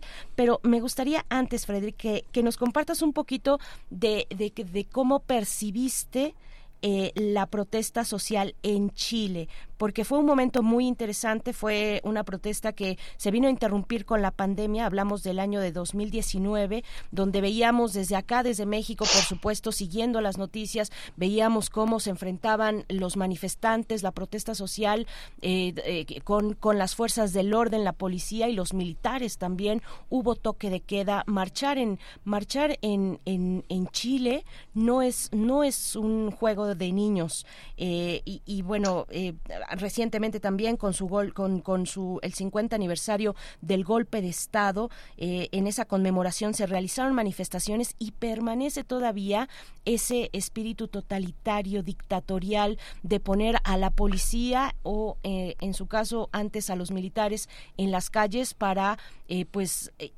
pues, para acotar la protesta social. Cuéntanos un poco de qué percibiste en esa estancia en Chile. Bueno, tienes razón que es muy duro lo que pasa en la calle. Había 400 jóvenes que perdieron uno o dos ojos porque la policía apuntaron a sus ojos. Es horrible. Eh, al mismo tiempo, en esta película mi foco es no es de violencia, mi foco es de, la alegría de hacer algo juntos. Es el foco de, de la esperanza que que crece cuando hacemos algo juntos. Y en un sentido que, que sentir eh, esperanza también, o esperanza que podemos cambiar el mundo, es, es una, una resistencia en sí mismo. Yo creo que eso, eso yo sentí mucho en Chile. Y, y y bueno, también muestra que si, si, hacemos algo podemos cambiar algo. Pero claro que ellos también están enfrentando no solo la policía, también esas campañas de mentiras o de, de, comunicaciones estratégicos. Es, es, es, muy difícil porque la, la derecha son súper bien organizados y y invierten mucho dinero para, para hacernos discutir otras cosas. Entonces eso también en Chile.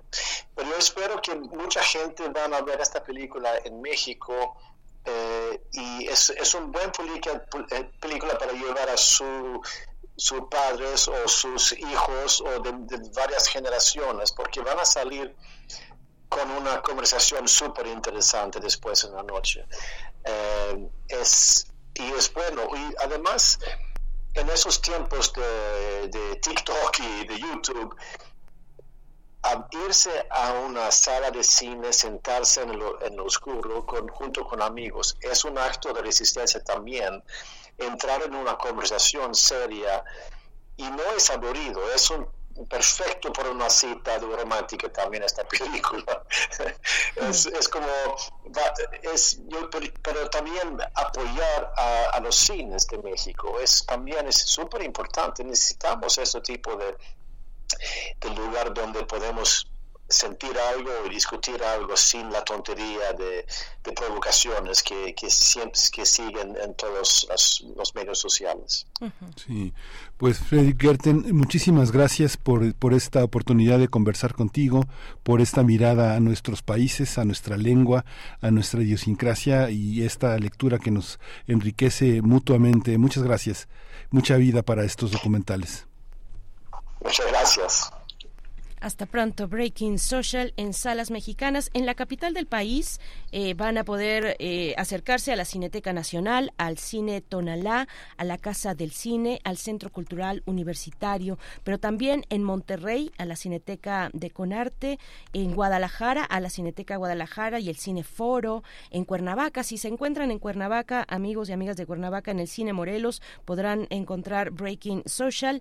En Guanajuato, también en Cine Lámina, en Zacatecas, en la Cineteca de, Zacatecas. Y bueno, pues no, no se pierdan esta oportunidad eh, de eh, pues eh, asistir a este, a este estreno ya en las salas mexicanas. El estreno fue ayer, tengo entendido ahora que lo, que lo corroboro, pero bueno, estamos en ese, en ese momento en el que llega un documental como este, algo así como rompiendo el contrato social, se podría traducir Breaking Social, pues ahí está hecha la invitación y bueno, pues muchas gracias a Fredrik Herten, que eh, pues desde Suecia nos comenta este, este documental. Vamos a hacer una pausa musical, vamos a escuchar una complacencia, una petición que nos hace Esther Chibi. Se trata de Van Helen con la, la canción Dreams.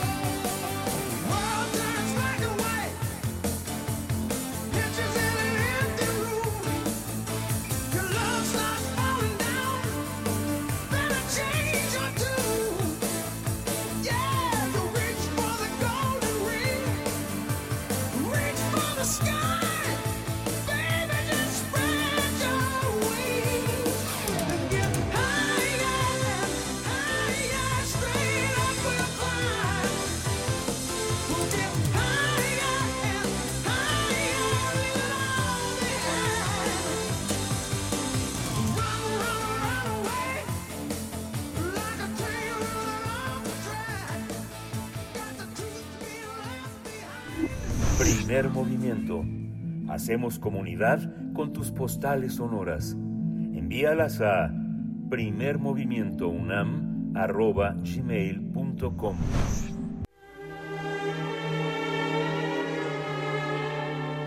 Teatro, teatro, teatro. Corre el telón y disfruta de la función.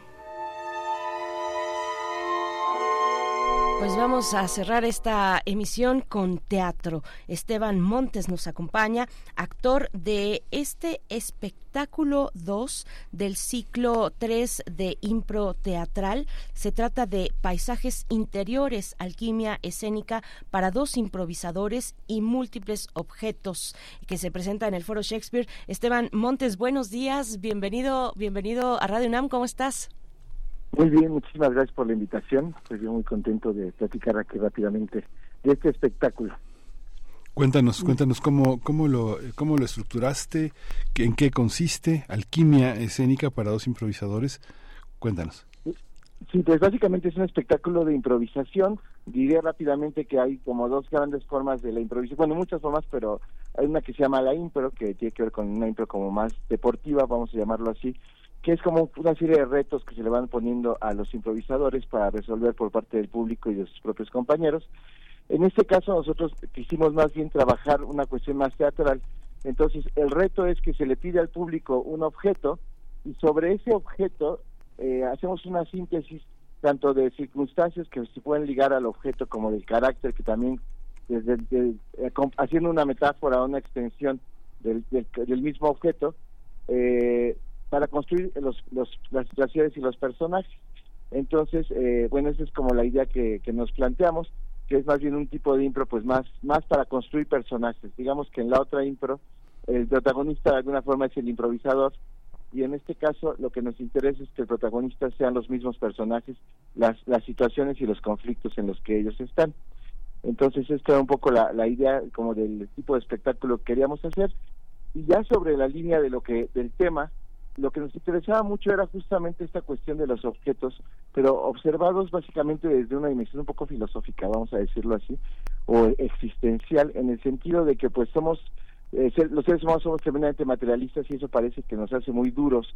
Sin embargo, detrás de todo ese materialismo en realidad hay una serie de fantasías y anhelos que proyectamos sobre los objetos, ¿no? Es decir, eh, sueños, cosas que, que, que queremos compensar o, o, o, fantasías que queremos realizar y que los objetos de alguna forma nos nos ayudan a, de alguna forma concretar aunque no sea así realmente pero pero digamos era investigar esta otra parte el, el lado no tan evidente del materialismo era un poco la cuestión que queríamos eh, temáticamente experimentar.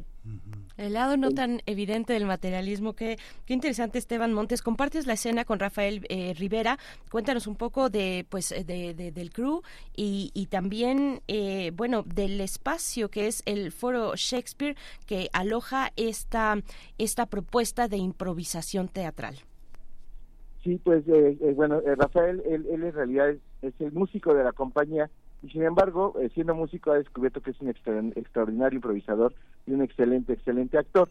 Entonces, la cuestión lo que nos ha pasado es que él es, nos conocemos desde hace 25 años, ya casi 26, y eso nos da una posibilidad como de una de una posibilidad de, de- de entendernos muy bien sin siquiera tener que decirnos nada, y esto se vuelve muy divertido para el público porque se da una comunicación muy muy muy espontánea y muy rápida. Entonces, el, el juego eh, eh, se vuelve muy muy muy sorprendente para el público porque pues llegamos a unas historias muy complicadas a veces de una manera muy rápida. Y bueno, pues estamos efectivamente en el foro, en el espacio urgente 2 del foro Shakespeare. Nos queda la, la, la función de la próxima semana, que es el, el jueves a las ocho y media de la noche, jueves 29, ahí en el espacio urgente 2 del foro Shakespeare. Pues es peligroso darse cuenta de que todo lo que creemos que es muy natural no es más que el resultado de una añeja improvisación entre nosotros, amigos, padres, pareja. Este, eh, al, al final termina siendo una, una forma teatral de vivir la vida, ¿no? Sí, pues es que eso es lo que se vuelve muy curioso, ¿no? Porque finalmente somos seres involuntariamente poéticos, ¿no? Porque porque fantaseamos más cosas de los que en la en realidad son. Pensando en el dinero, pues el dinero le damos un valor, pero es un valor que realmente pues es un pedazo de papel, ¿no? O una moneda, un pedazo de metal, pero nosotros lo cargamos de todo ese sentido de toda esa esa pues sí, esa esa serie de ilusiones o de o de imágenes o de ideas. Entonces, pues eso se vuelve interesante de revelar, ¿no? Que, Bueno, ¿qué hay detrás de esto, no? Por supuesto, pues eh, Esteban Montes, muchas gracias. Eh, cuéntanos de las funciones, los días que tienen todavía de funciones y eh, cuándo, cuándo, pues, dónde, cómo seguirles, cómo seguir a la compañía. Claro, eh, en nuestras redes sociales estamos en Apeiron Teatro, eh, como Apeiron Teatro en Facebook, Apeiron Teatro AC en Instagram, Apeiron Teatro en TikTok, y la red que bueno estamos es X, que es Apeiron-teatro, pero bueno, también ahí publicamos cosas. Y bueno, este, este eh, espectáculo forma parte de un ciclo, entonces eh, a partir de marzo viene la tercera obra de este ciclo, pues se llama 3 de 3, eh, que se llama ¿Por qué habría de mentir? Entonces, a partir del martes, es- esta vez en, en marzo, eh, regresamos en los martes. Entonces, en el mismo espacio urgente 2 del Foro Shakespeare, viene ¿Por qué habría de mentir? Maravilloso, pues enhorabuena Esteban Montes y está hecha la invitación para asistir al Foro Shakespeare, eh, Zamora número 7 en la Colonia Condesa, en la capital. Gracias, gracias y hasta pronto. Gracias a ustedes. Gracias. Nos cayó chahuistle. No, ya, ya llegaron, este, muchos niños, muchos niños han llegado, no sabemos de dónde, pero están del otro lado de la cabina. Es un gusto tenerlos, hay, hay dedos levantados. Muchos tienen lentes. ¿Qué, qué, Vienen Ah, a vienen grabar Hocus Hocus Pocus. Pocus. Sí, no se pierdan Hocus Pocus, eh, este programa para todas las mentes eh, pues divertidas, divertidas de todas las edades, pero particularmente para los niños, las niñas, que bueno, aquí nos cayeron ya eh, del otro lado del cristal. Gracias chicos, diviértanse mucho, pásenla muy bien, qué bonito verlos por acá y nosotros vamos a despedir el programa, ya la emisión, feliz fin de semana, les mandan saludos, ¿eh? Estos chicos, esta banda, esta banda chiquita, eh, les, les envía saludos a todos ustedes que nos escuchan. Y bueno, no se pierdan Hocus Pocus, vamos a despedirnos ya con Immigrant Song, una canción de Led Zeppelin, gracias, gracias, gracias, asistan a la Fil Minería, por allá nos vemos. Y nos escuchamos en Radio UNAM también con eh, pues todo el reporte desde ese de esta Feria Internacional del Libro en Minería, 9 con 57 minutos, nos vamos. Nos vamos, esto fue Primer Movimiento. El mundo desde la universidad.